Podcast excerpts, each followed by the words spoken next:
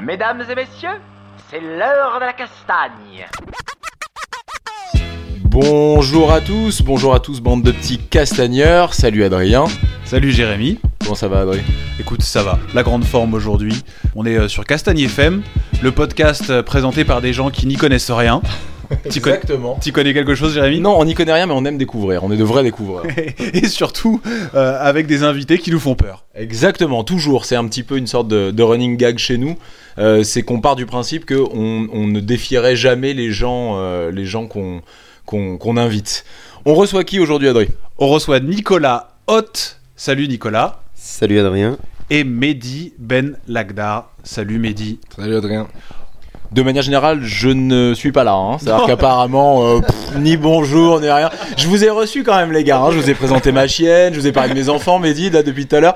C'est un peu. Non, mais c'est pas grave, tranquille. Les gars- je m'efface, je vais préparer du café. Voilà, pendant, pendant que Jérémy fait du café, on vous laisse euh, vous présenter en quelques mots d'où vous venez, ce que vous faites. Allez-y les gars, je vous en prie.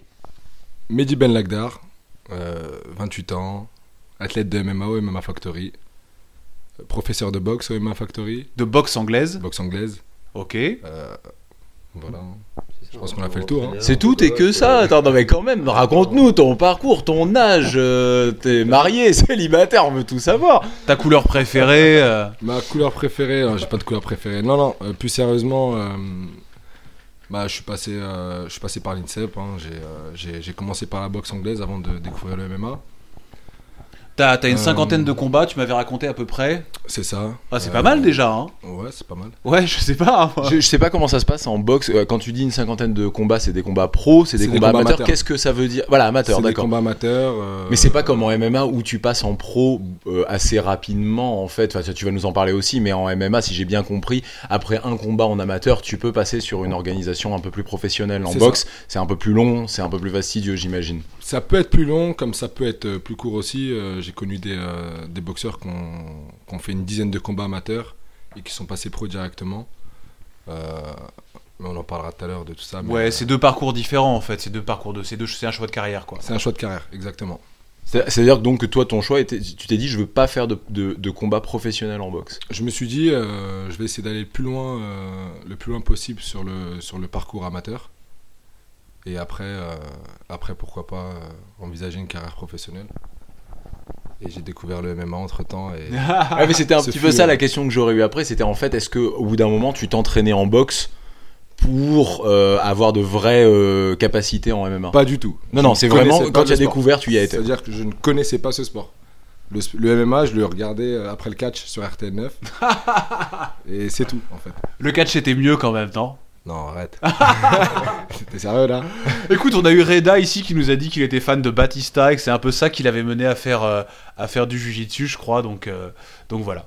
On- ça, ça, ça mène à des carrières. hein. Ouais, T'avais j'ai- t'avais j'ai- quel âge quand t'as dé- quand t'as découvert le MMA bah, J'ai découvert le MMA il y a 3 ans, en fait. Ah oui, donc tard. Ah ouais, très tard. ouais. Très très tard. Et, euh, et c'est- c'est c'est- c'est vraiment par pure curiosité. hein. Vraiment. Comment, comment on peut être curieux Parce que enfin, tu, tu savais que c'est quand même un sport qui est très demandeur physiquement, qui est. euh, tu, tu, tu, tu, tu as- tu étais juste tombé dessus, tu l'as vu à la télé. la, tu veux la vraie Je histoire veux la vraie histoire. La vraie, vraie on va en profondeur, nous, un ici jeu, sur j'ai acheté un jeu sur Play 4 qui s'appelle UFC. Bah voilà Bah voilà Bah oui Je regardais des vidéos de John Jones. Je me suis dit, non, mais on peut faire ça quelque part quand même. On peut... Attends, mais tu connaissais pas avant Je ne connaissais pas le MMA. C'est-à-dire que je voyais ça. euh, Attends, comment t'as pu faire une cinquantaine de combats amateurs en Non, boxe Quand je dis je anglaise connaissais pas, c'est que hum, je m'y intéressais pas. Je savais que ça existait. D'accord. je- voilà, mais je savais pas qu'il y avait du MMA en France, que qu'on pouvait euh, s'entraîner, combattre et tout et tout. Pour moi, c'était un, un sport de ouf. T'as compris immédiatement qu'il allait falloir passer au sol Ouais, ça, ouais. D'ailleurs, euh, petite euh, petite dédicace à, à Monsieur Teddy Violet. Pourquoi? Bah, mon premier euh, sparring MMA, je me suis dit bon, je fais de la boxe, ça va bien se je passer. vais, le, je vais le détruire. je vais éclater tout le monde. et quand ça va passer au sol, bah tant pis. Et, Je me relève. Ouais, et finalement, euh, Et finalement, non. la boxe déjà, c'était pas la même boxe. C'est exactement. Et le sol, c'était très très dur. Donc pour toi, t'as repris un sport complètement différent. Ouais, ouais, j'ai tout recommencé. Ouais, à zéro, ouais, c'est ça. À zéro. ouais. Bon, après, t'avais le conditionnement physique, t'avais quand même l'habitude, t'avais le mental pour le combat. Bah, le mental, oui. La condition physique, on passe de 3 minutes à envoyer euh, que les points à 5 minutes, à envoyer les points, les jambes, défendre la lutte, etc. etc. Donc, euh, donc ouais, non, finalement, euh, la condition physique aussi, euh, Ouais, il faut retravailler. il Quoi. fallait réviser certains points. hein. Ouais, ouais, ouais, mais bon, enfin, t'étais, t'étais déjà sportif quand Ça même. va. j'étais Voilà, sportif, tu savais t'entraîner, tu savais prévoir un- ouais. un- tout un truc, tout un parcours pour te remettre en forme, travailler le cardio. C'était pas un truc qui était étranger. Quoi. Non, non, c'était pas étranger, mais voilà, il y a, il y a énormément de dimensions de, de, de, de- de choses qu'il qui, qu'il a fallu euh, Retravailler. retravailler, découvrir, redécouvrir. Toi, quand même, donc, qui a fait beaucoup de combats en boxe, euh, donc anglaise en amateur. J'imagine que tu avais une prépa, c'est- ça me permet, euh, tu vois, regarde un petit peu cette transition absolument merveilleuse Magnifique. de présenter Magnifique. notre, notre deuxième invité. Je sais pas à combien d'épisodes on en est. Laisse Qu'est-ce- tomber mon Mais pote, on devient pro, des, hein. des journalistes. bra, bra. Euh, des journalistes. Je viens de te dire de la France 2 qui m'a appelé, il faut que tu les rappelles. Ils veulent, euh, ils veulent, ils te veulent en première de coupe. Ils veulent, ils veulent te voir. Euh, J'imagine donc que tu as eu, as eu euh, des, plus, un, un- un type de- de- d'entraînement la condition physique, excuse-moi, de préparation physique. Tu en avais un très précis. Et en MMA, j'imagine que ça a dû être un- un- un- une préparation complètement différente où euh, ça a été euh, et donc après on, demandera à, Nico à Nicolas euh, justement comment lui voit la chose parce que tu te présenteras mais c'est un petit peu ça et, euh, et est-ce que est-ce que est-ce que tu as vraiment senti la différence de préparation? Je parle vraiment de la préparation physique pure entre les deux Rien à voir. Voilà c'est ça Le jour et la nuit. Ok, super. Nicolas, alors explique-nous un petit peu. Présente-toi, dis-nous qui tu es. Parce que tout ça a un rapport, bien sûr. Alors, euh, Nicolas Hoth, euh, moi je suis euh, combattant euh, professionnel de MMA, je suis euh, entraîneur euh, au MMA Factory, et puis je suis préparateur physique au, au Krebs euh, Île-de-France, et puis euh, j'ai fait de la préparation physique au MMA Factory aussi. T'es combattant professionnel en MMA aussi? Ouais, ouais, je suis combattant aussi en, en MMA, ouais. C'est fou quand même parce que le MMA, tout le monde dit Ah, c'est violent, ça abîme. Et tout, regardez les deux là, comment ils sont beaux gosses, deux gravures de mode. Ah, franchement, j'aurais pas cru que t'étais combattant. Ouais, C'est ouf. Ouais. Beaucoup de combats à ton actif? Non, pas beaucoup de combats. J'ai euh, j'ai fait un parcours amateur avec euh, justement l'IMAF, là, qui fait un espèce de championnat du monde euh, amateur de. MMA. IMAF, ça s'appelle. Donc ils, ils essayent de structurer le côté amateur du MMA. Donc ils ont fait un truc où ils réunissaient des combattants de chaque pays. Ils les réunissaient à Las Vegas pour un championnat du monde. Ah ouais, je me demande si j'avais pas Ouais, entendu parler de ça euh, avec le, par rapport au RCF, au, au Racing Club de France. C'était pas, ça, ouais. c'était pas, C'était euh, c'était en lien avec Bertrand Amoussou. avec Bertrand Amoussou, je me rappelle très bien ça. Ils avaient monté une, une équipe de France. On avait monté une équipe de France, enfin ils avaient monté une équipe de France, avec des- ils avaient fait une sorte de sélection française des amateurs en France, et puis à la fin, donc on se réunissait plusieurs fois dans l'année, et puis à la fin de l'année ils ont choisi euh, un titulaire euh, par catégorie dans laquelle ils pensaient qu'on pouvait médailler, donc en, en l'occurrence c'est moi qui suis parti là-bas, à Vegas. à Vegas pendant 10 jours. Où vous combattiez où euh, On combattait, euh, on combattait dans un hôtel. Ah, quand même, le the real Ouais, deal, je quoi. Me je me souviens même plus du nom de l'hôtel, mais euh, l'idée c'est qu'ils ils font la Fight Week. Une, une, une semaine par an, ils font la Fight Week à Vegas. Donc tu as une semaine où tu as des championnats, tu as plein de championnats, championnats du monde de kickboxing, de machin, de bidule, dont les championnats du monde amateurs de MMA. C'était assez ouf. Et à la fin de la semaine, nous c'était en 2015 qu'on a fait ça, à la fin de la semaine, tu avais l'UFC et le fight qui devait avoir lieu c'était McGregor, José Aldo. Et Ah finalement, Rien que ça, quoi. Rien que ça, et finalement le fight qui a eu lieu, parce que si vous vous souvenez bien, C'était Nicolas Haute, José Aldo, je me rappelle Voilà, très très bien. Ouais, ouais. Et ça, et, euh, Et il, ouais, a, il a pull out of the fight quoi. Il, le mec, je- me rappelle il a très, pas assumé le truc quoi. Non non, mais finalement il s'est, euh, voilà, le mec a, il était blessé ou je sais plus ce qui s'est passé. Et C'est du le coup, pied, je crois, si c'est McGregor qui a affronté euh, Mendes. Mendes, exactement. Sean Mendes. Donc c'était assez ouf quoi. Il y a une ambiance de dingue à Vegas, euh, une semaine là-bas. Ouais, c'était c'était c'était T'as assisté au combat? J'ai assisté au combat dans un bar. hein, avec toute l'équipe de France. Ah, vous avez été invité dans un bar, c'est sympa. Ouais, non mais c'était non c'était vraiment une très très très très bonne expérience. Ouais, c'était cool. Et donc, t'as combattu là-bas, Ouais, j'ai combattu là-bas. gagné. J'ai non, j'ai pas Personne gagné. ne sait gagner. J'ai fait euh, j'ai euh, personne n'a vérifié. Personne. J'ai gagné, ouais, ouais. Euh, ouais. Joe Rogan nous a parlé de toi. Joe Rogan nous a parlé de toi. J'ai- pris la troisième place des mondes.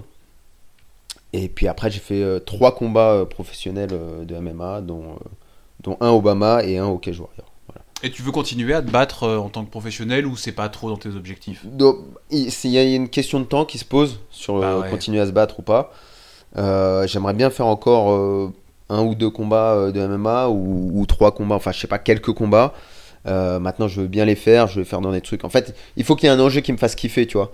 Euh, si tu me proposes de faire un combat au gala de Pancras euh, au fin fond de la Drôme, euh, ça m'intéresse pas trop. Euh, Enfin, sans, sans prétention, hein, mais si tu me proposes un bel événement où, où je me dis qu'il y a un beau fight, il y a un bel adversaire, c'est un, un kiff, et là je me dis, ouais, c'est un truc qui est faisable. Quoi. Tu dis sans prétention, faut pas. Je, je pense que t'es pas le seul à penser Mm, comme mm. ça. On en discutait avec un des, des athlètes avec qui on, on travaille aussi, nous. Euh, on a très peu de représentation du MMA autre que l'UFC, Mm. en réalité. Mm, mm. Alors que dans la boxe, tu vois, t'en as fait 50. En amateur, t'as dû faire ça dans des salles des fêtes de Gentilly, le boutonneux ou je sais pas quoi. tu m'avais jamais, on a, on a le droit d'avoir des villes. Ah, on est en France, mon pote, on a le droit d'avoir des villes. Et, et quelque part, c'est quelque chose, c'est quelque chose de normal de faire des, de faire des, des galas comme ça. Aujourd'hui, en MMA, déjà, bon, c'est un sport. On en parlait un petit peu avant le, le début du podcast, on en discutait. Euh, c'est un sport quand même qui est assez violent, où il y a quand même quelques risques. euh, qui demandent énormément au niveau de la préparation, au niveau, de, au niveau de, du mental, au niveau de l'en- l'engagement, beaucoup plus qu'un autre sport de combat quand même, faut être honnête.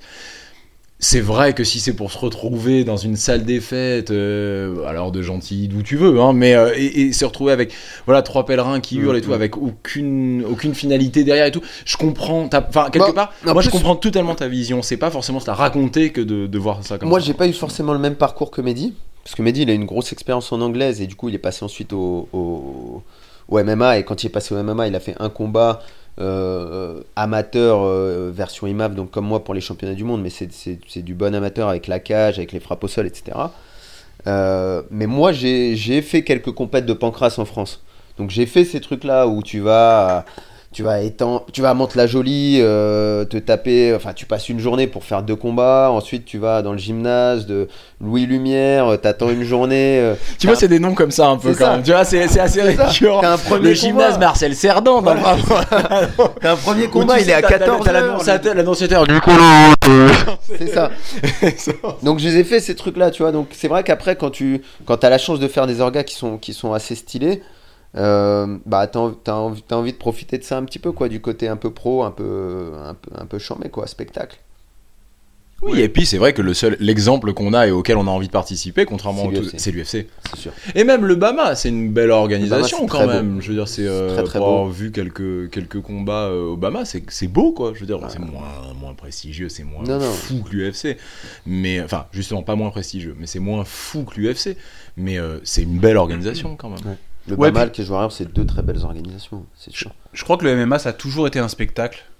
Tu vois, je, je, bon, je connais pas l'historique de la boxe, peut-être que Mehdi euh, connaît, mais la boxe, c'était un sport avant d'être un spectacle, je pense, non? Le MMA, ça a toujours été un show. Dès que c'est arrivé, euh, le premier UFC, c'était déjà un show, ça a toujours été un truc, son et lumière, grosse musique entre les combats, euh, ring girl, euh, ça a toujours été un truc... euh, Bah, Gros gros truc à l'américaine, euh, il savait comment, et c'est un truc qui à la base ne, ne t'attirerait pas si c'était pas comme ça, tu vois, euh, des, des cinglés qui sont là à se massacrer euh, dans la cage et tout ça. Est-ce que ça t'intéresserait, euh, est-ce que ça t'intéresserait comme ça s'il y avait pas tout le show autour, tout ce qu'ils font maintenant, est-ce qu'ils appellent la Fight Week, on en parlait tout à l'heure, tu vois, est-ce que ça t'intéresserait autant tu vois? bah, c'est indissociable. Oui, oui, je- alors voilà, mais pa- parce que parce que c'est ça qu'on t'a amené.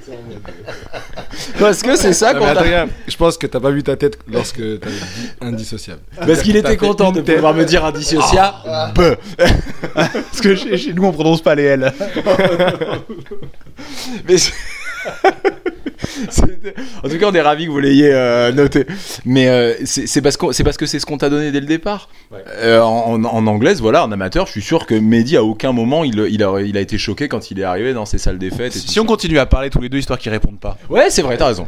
Non, mais je donne mon avis, voilà, c'est sûr, important. euh, c'est sûr qu'en boxe, euh, je te dis, des fois, euh, t'atterris dans des, dans des trucs, tu te dis. tu- en fait, tu cherches le, le gymnase, en fait.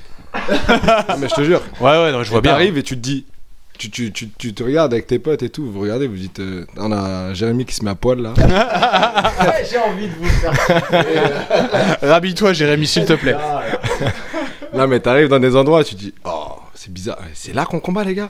Wow et puis tu dis non, et puis tu rentres, tu dis wow, tu vois les têtes des gens là, t'as plein de petits vieux là, tu te dis mais qu'est-ce qu'ils foutent là et tout? wow. Ah, il y a des petits vieux qui viennent regarder des galas de boxe? Bah ouais, bah tu sais, des fois t'arrives dans, dans des villages et c'est l'événement du village en fait. Genre c'est le truc euh, à pas manquer en fait.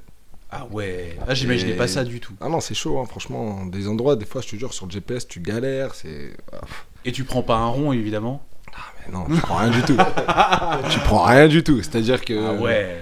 t'es- Laisse tomber. Aujourd'hui, comment tu gagnes ta vie? Je travaille euh, au Garage Club, donc dans une salle, euh, une salle de sport à Vincennes. Assez chic, non? Le Garage Club. Ouais, c'est chic, ouais. Il faut bien décrire parce que ça s'appelle le Garage Club. Donc tu vois, j'ai cru que t'étais dans un truc dans de réparation moto ou un truc comme ça. Ah bah, pour l'histoire, en bien fait, nous ça ça s'appelle le Garage Club parce qu'auparavant, avant d'être euh, avant d'être une salle de sport, c'était un garage. Donc, euh, donc il a, il a, il a Ouais, de manière assez logique. Euh, gardait le Club. Donc on, ils font, ils font, on fait euh, de, de la prépa physique, donc du crossfit plutôt, euh, qui, qui n'est pas de la prépa physique. Nico, tu, me- enfin si. Ouais, ça peut être considéré comme une. Ah, il faut le micro. Ça peut être considéré comme une sorte, une forme de préparation physique euh, générale. Je sais pas. de- voilà. Enfin bref. Non, t'as une Euh, certaine retenue quand même hein, face au crossfit. On a l'impression que tu veux pas te mettre des crossfitters à dos là. Non, pas du tout. J'ai- Je. je- Alors pour, pour donner mon avis sur le CrossFit, parce que j'ai l'impression que c'est ça qu'on. qu'on- Ouais, j'ai ouais, vraiment envie de te, tu vois, te mettre dans le coin. Tu vois ce que je veux Le, dire? le, le CrossFit, je trouve ça génial. Ce qu'ils ont fait, c'était ils, ont motivé une tonne de gens à faire euh, de l'haltérophilie, à faire de la gymnastique. Euh, les athlètes de haut niveau en CrossFit, ils, ils font des performances qui sont hallucinantes. Euh, le seul reproche que je peux faire au CrossFit, mais c'est même pas au CrossFit, en fait, c'est aux préparateurs physiques. Je vois parfois des préparateurs physiques de haut niveau qui entraînent dans, dans, dans certains sports de combat et qui utilisent des séances de CrossFit. Euh, alors, les athlètes sont super contents, hein, mais parce qu'ils y connaissent rien. Euh, Toi, tu, tu es, alors il y a un truc quand même, tu es préparateur physique. Hein, parce préparateur final, on a parlé de ton parcours en Ouais, tant que ouais. combattant, mais tu es préparateur physique et tu bosses aussi dans la nutrition. Exactement. Voilà, je suis. Moi, j'aime bien dire que je suis un spécialiste de la performance. C'est comme ça que je me considère. Donc, euh, je m'intéresse à tout ce qui permet à un athlète de performer euh, au mieux. Ouais, puis par rapport aux meufs, c'est cool aussi de dire je suis un spécialiste de la performance, ouais, c'est c'est- sympa quand C'est même. des Ouais, mots ouais. que j'invente, tu vois. Ouais, Comme ça, comme il n'y a pas vraiment de diplôme T'es quoi ça. exactement, Nicolas Bah, Moi, c'est la performance. Mon truc, c'est la perf. Attends, tu sais, il fait chut, il, lui- il lui pose la, doigt sur la bouche. Il, sort- il sort la carte de visite. Nicolas, spécialiste en performance. Tiens. Voilà, comme ça, c'est la fin de Tu la me discussion. tu me rappelles pas, c'est pas grave. Y a pas Dès que j'ai dit ça, c'est bon. Il y en aura d'autres, t'inquiète. Si toi c'est non, j'en trouverai une autre. Allez, fous-moi le corps maintenant. Donc tu performes. tu performes. Je performe à mort. Perf.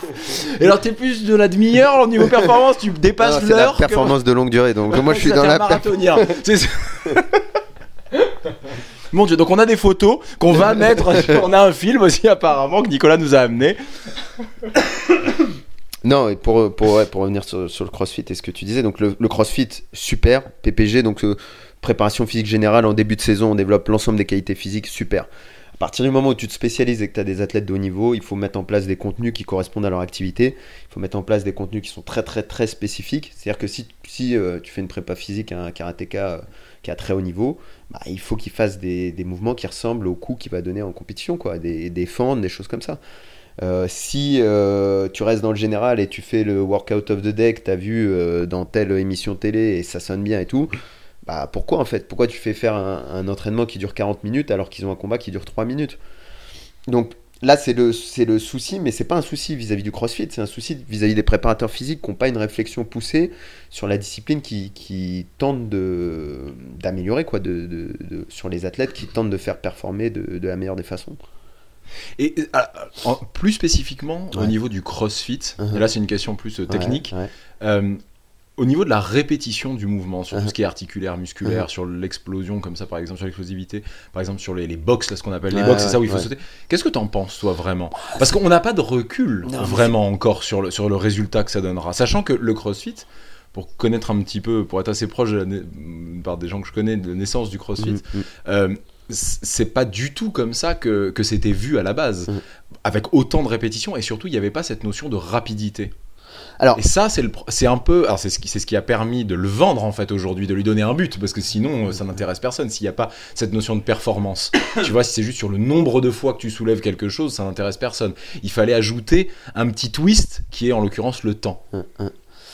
Euh, donc tu poses la question précisément, la question des Bah ouais, sauts. quel est, ouais, non, de manière générale, quel est le Traumatisme Eh, articulaire. Ouais, exactement. En fait, Bon. je voulais parce que je voulais voir si tu si y venais en fait. Mais on est d'accord que c'est pas le top, non, articulairement, physiquement parlant. Donc sur le traumatisme ar- articulaire, ce qu'il faut savoir, c'est que déjà la plupart des... Donc on, on peut dire que le, le crossfit, c'est, c'est un sport hybride, mais c'est, c'est- ça se rapproche des sports de force. Le sport de force, ça va être le, le culturisme, ce qu'on appelle le bodybuilding, ça va être le strongman, c'est les mecs qui Ouais, soulèvent ouais. des grosses voitures et tout. Et puis ça va être euh, le troisième sport de force, ça va être l'haltérophilie ou la et la force athlétique. Et le crossfit, ça se rapproche de ça, mais avec une dimension endurance qui est un petit peu plus importante que dans ces sports-là. Il y en a qui disent un peu que le crossfit c'est le strongman moderne, tu vois. Strongman c'était un peu pourri, c'était des mecs euh, super gros qui se. Bon, on a fait crossfit, c'est des mecs qui sont assez stylés, qui sont bien musclés et c'est des épreuves. C'est ça, un peu- c'est un beau marketing. hein. c'est un très très beau marketing. Euh, après, ce qu'il faut savoir, c'est que tous ces sports-là, ils ont un taux de blessure qui est beaucoup, beaucoup, beaucoup, beaucoup plus faible que, que tous les sports d'opposition. C'est-à-dire que quand, euh, quand tu prends un sport comme le football, qui, qui paraît anodin, personne n'a de problème à mettre euh, son fils ou ses enfants au foot. euh, c'est un sport où tu cours à 20 km/h et puis un autre gars qui court à 20, ki- 20 km/h Ah, et rentre dans ton tibia. Je crois qu'on en a déjà parlé, ça. hein. C'est super Le dangereux. nombre de gens que je connaisse qui font du sport de combat et qui au final se blessent parce qu'ils font du foot. Mais c'est Ah, le, C'est rigolo en les fait. sports qui sont, qui sont, qui C'est Voilà. vrai? Ah ouais, mais dis, c'est ce qui t'est arrivé? Ah, c'est- exactement ce qui m'est arrivé euh, il y a trois ans. Ouais, juste avant le factory. Donc, euh, match de foot entre potes. Et voilà. Et les genoux, ils y sont restés quoi. Et le ligament, surtout, il est resté. ouais. Ouais. Je me suis jamais blessé euh, à la boxe. Donc part, 50 euh, combats de boxe, pas de blessure. À part des petits bobos, des petits, euh, Ouais. des petits trucs à la con, des petites entorses, mais voilà, rien de. Rien de Parce que les ligaments, c'est sérieux quand même. Ouais, là, là, j'ai, là, j'ai pleuré. Là.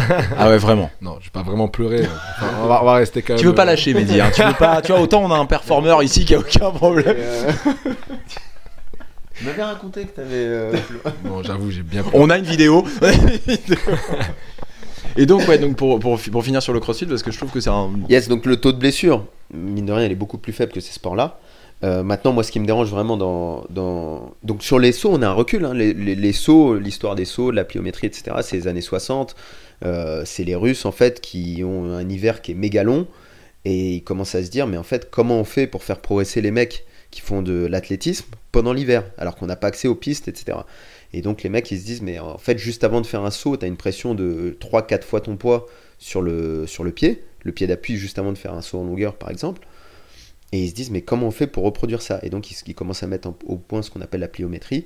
Choc méthode, ils appelaient ça. Et donc, euh, on fait des sauts, on rebondit, etc. Ça, c'est le début de la pliométrie. Ils auraient dû me C'était- demander, hein, je leur aurais expliqué le principe des hangars. hein, tu vois ce que je veux dire, mon pote Mets des pistes à l'intérieur. hein, C'est plus Ouais, simple. les- Tu te fais moins chier hein, au niveau de la recherche. C'était les soviets, tu sais, ils te demandaient pas ton avis. hein. C'était les soviets. Et, et ils ont mis ça en place à l'époque. Ils ont tout gagné pendant, euh, pendant 40 ans. Ils ont dominé les JO. Mais ils faisaient ça avec une extrême précaution. C'est-à-dire que les sauts, c'était fait avec extrême précaution. Maintenant, on voit des sauts répétés euh, à l'infini, entre guillemets. Euh, les mecs qui te parlent, ça aussi c'est un truc qui me dérange, les, préparateurs physiques qui disent on va, on va travailler ton explosivité sur un mouvement qui est répété euh, 50 fois où le mec est clairement fatigué. Donc dès qu'on répète un mouvement sur trop de fois, avec un temps de repos qui est trop court, on est sur l'endurance, on n'est plus du tout sur l'explosivité. Par définition, l'explosivité, c'est faire un mouvement court avec un grand temps de repos. Et, ce qui est un peu dérangeant, c'est... euh, moi, je suis formateur sur les, sur les BPGEP, c'est ce que je leur dis. quand tu es expert de ton domaine, tu peux pas te permettre de dire, euh, là, je vais te faire un exercice, ça fait tout travailler. Euh, tu vas faire du soulevé de terre, le soulevé de terre, bah, c'est un exercice qui fait tout travailler. Là, on fait une séance, non, on travaille à la fois ton endurance, ta puissance, ton... Non, c'est pas possible. Le soulevé de terre fait travailler tel et tel muscle. Euh, cette, cette séance, c'est une séance d'endurance. Ça, c'est une séance de puissance. Dès que quelqu'un vous dit on fait tout travailler, bah, il faut commencer à se poser des questions, il y a certainement des doutes à avoir. Ok, on sent le professionnel quand même. hein. Je, je suis... Ah là, pour le coup, en termes de vocabulaire Attends, tout, il distribue pas des cartes de performeurs comme ça à n'importe qui. Tu vois ce que je veux dire Non, non, il sait de quoi il parle. Ah, je suis un C'est quoi ta- passionné. C'est quoi, ta... Voilà, ouais, voilà. quoi formation? Alors moi, j'ai fait un master euh, STAPS. Euh, que j'ai terminé aux US. euh, en... J'ai fait ma dernière année d'études aux US. Et là-bas, j'ai fait mon, mon stage. J'ai fait six mois de stage là-bas. Donc on, on était dans des conditions de, de ouf. C'était Pourquoi aux US Ils ont quelque chose de plus que nous? Ouais, c'est sur la prépa physique, c'est dingue quoi. Enfin, moi par exemple, là où j'ai fait mon stage, on avait une machine à 100 000 balles qui s'appelle un DEXA. Et le DEXA, ça te permet de mesurer très précisément la masse musculaire, la densité osseuse. Des... C'est ce qu'on utilise en France pour l'ostéoporose, donc les, les, Ouais. les femmes qui ont les os qui sont un petit peu moins denses. Mais là-bas, on l'utilisait pour le corps en entier, donc j'étais capable de dire, je sais pas, sur ton bras gauche, t'as tant de muscles, t'as tant de graisse, et ta densité osseuse sur ton bras gauche, elle est de, de tant. Donc une précision de dingue des gens, docteurs en physiologie, docteurs en nutrition, etc. Des, des- Avec le recul, c'était il y a presque 10 ans. Avec le recul, je me dis, euh, limite, j'ai pas exploité leurs connaissances euh, autant que j'aurais dû, quoi. Et euh, ouais, donc j'ai fini mon cursus là-bas. Et puis quand je suis rentré en France, moi, je trouve que c'est un domaine dans lequel on peut, peut jamais cesser d'apprendre. Donc j'ai continué à me former. J'ai passé diplôme d'entraîneur, donc ce qu'on appelle les BPGEPS, en lutte et en sport de contact. Et puis j'ai passé un, DU, un DU, un diplôme universitaire en, nutrition du sport. D'accord. Et aujourd'hui, tu euh, bosses à la MMA Factory exclusivement ou- Non, aujourd'hui je suis, je suis euh, globalement je suis la moitié de la semaine au MMA Factory, euh, sur laquelle je, vais faire des entraînements, je vais m'occuper de la nutrition des athlètes du MMA Factory. Je fais plus de préparation physique parce que l'autre moitié de la semaine je suis au CREPS. Donc le CREPS c'est un, un centre de haut niveau avec plein de pôles différents. Et donc sur les journées où je suis là-bas, les athlètes, j'ai deux superbes salles de musculation.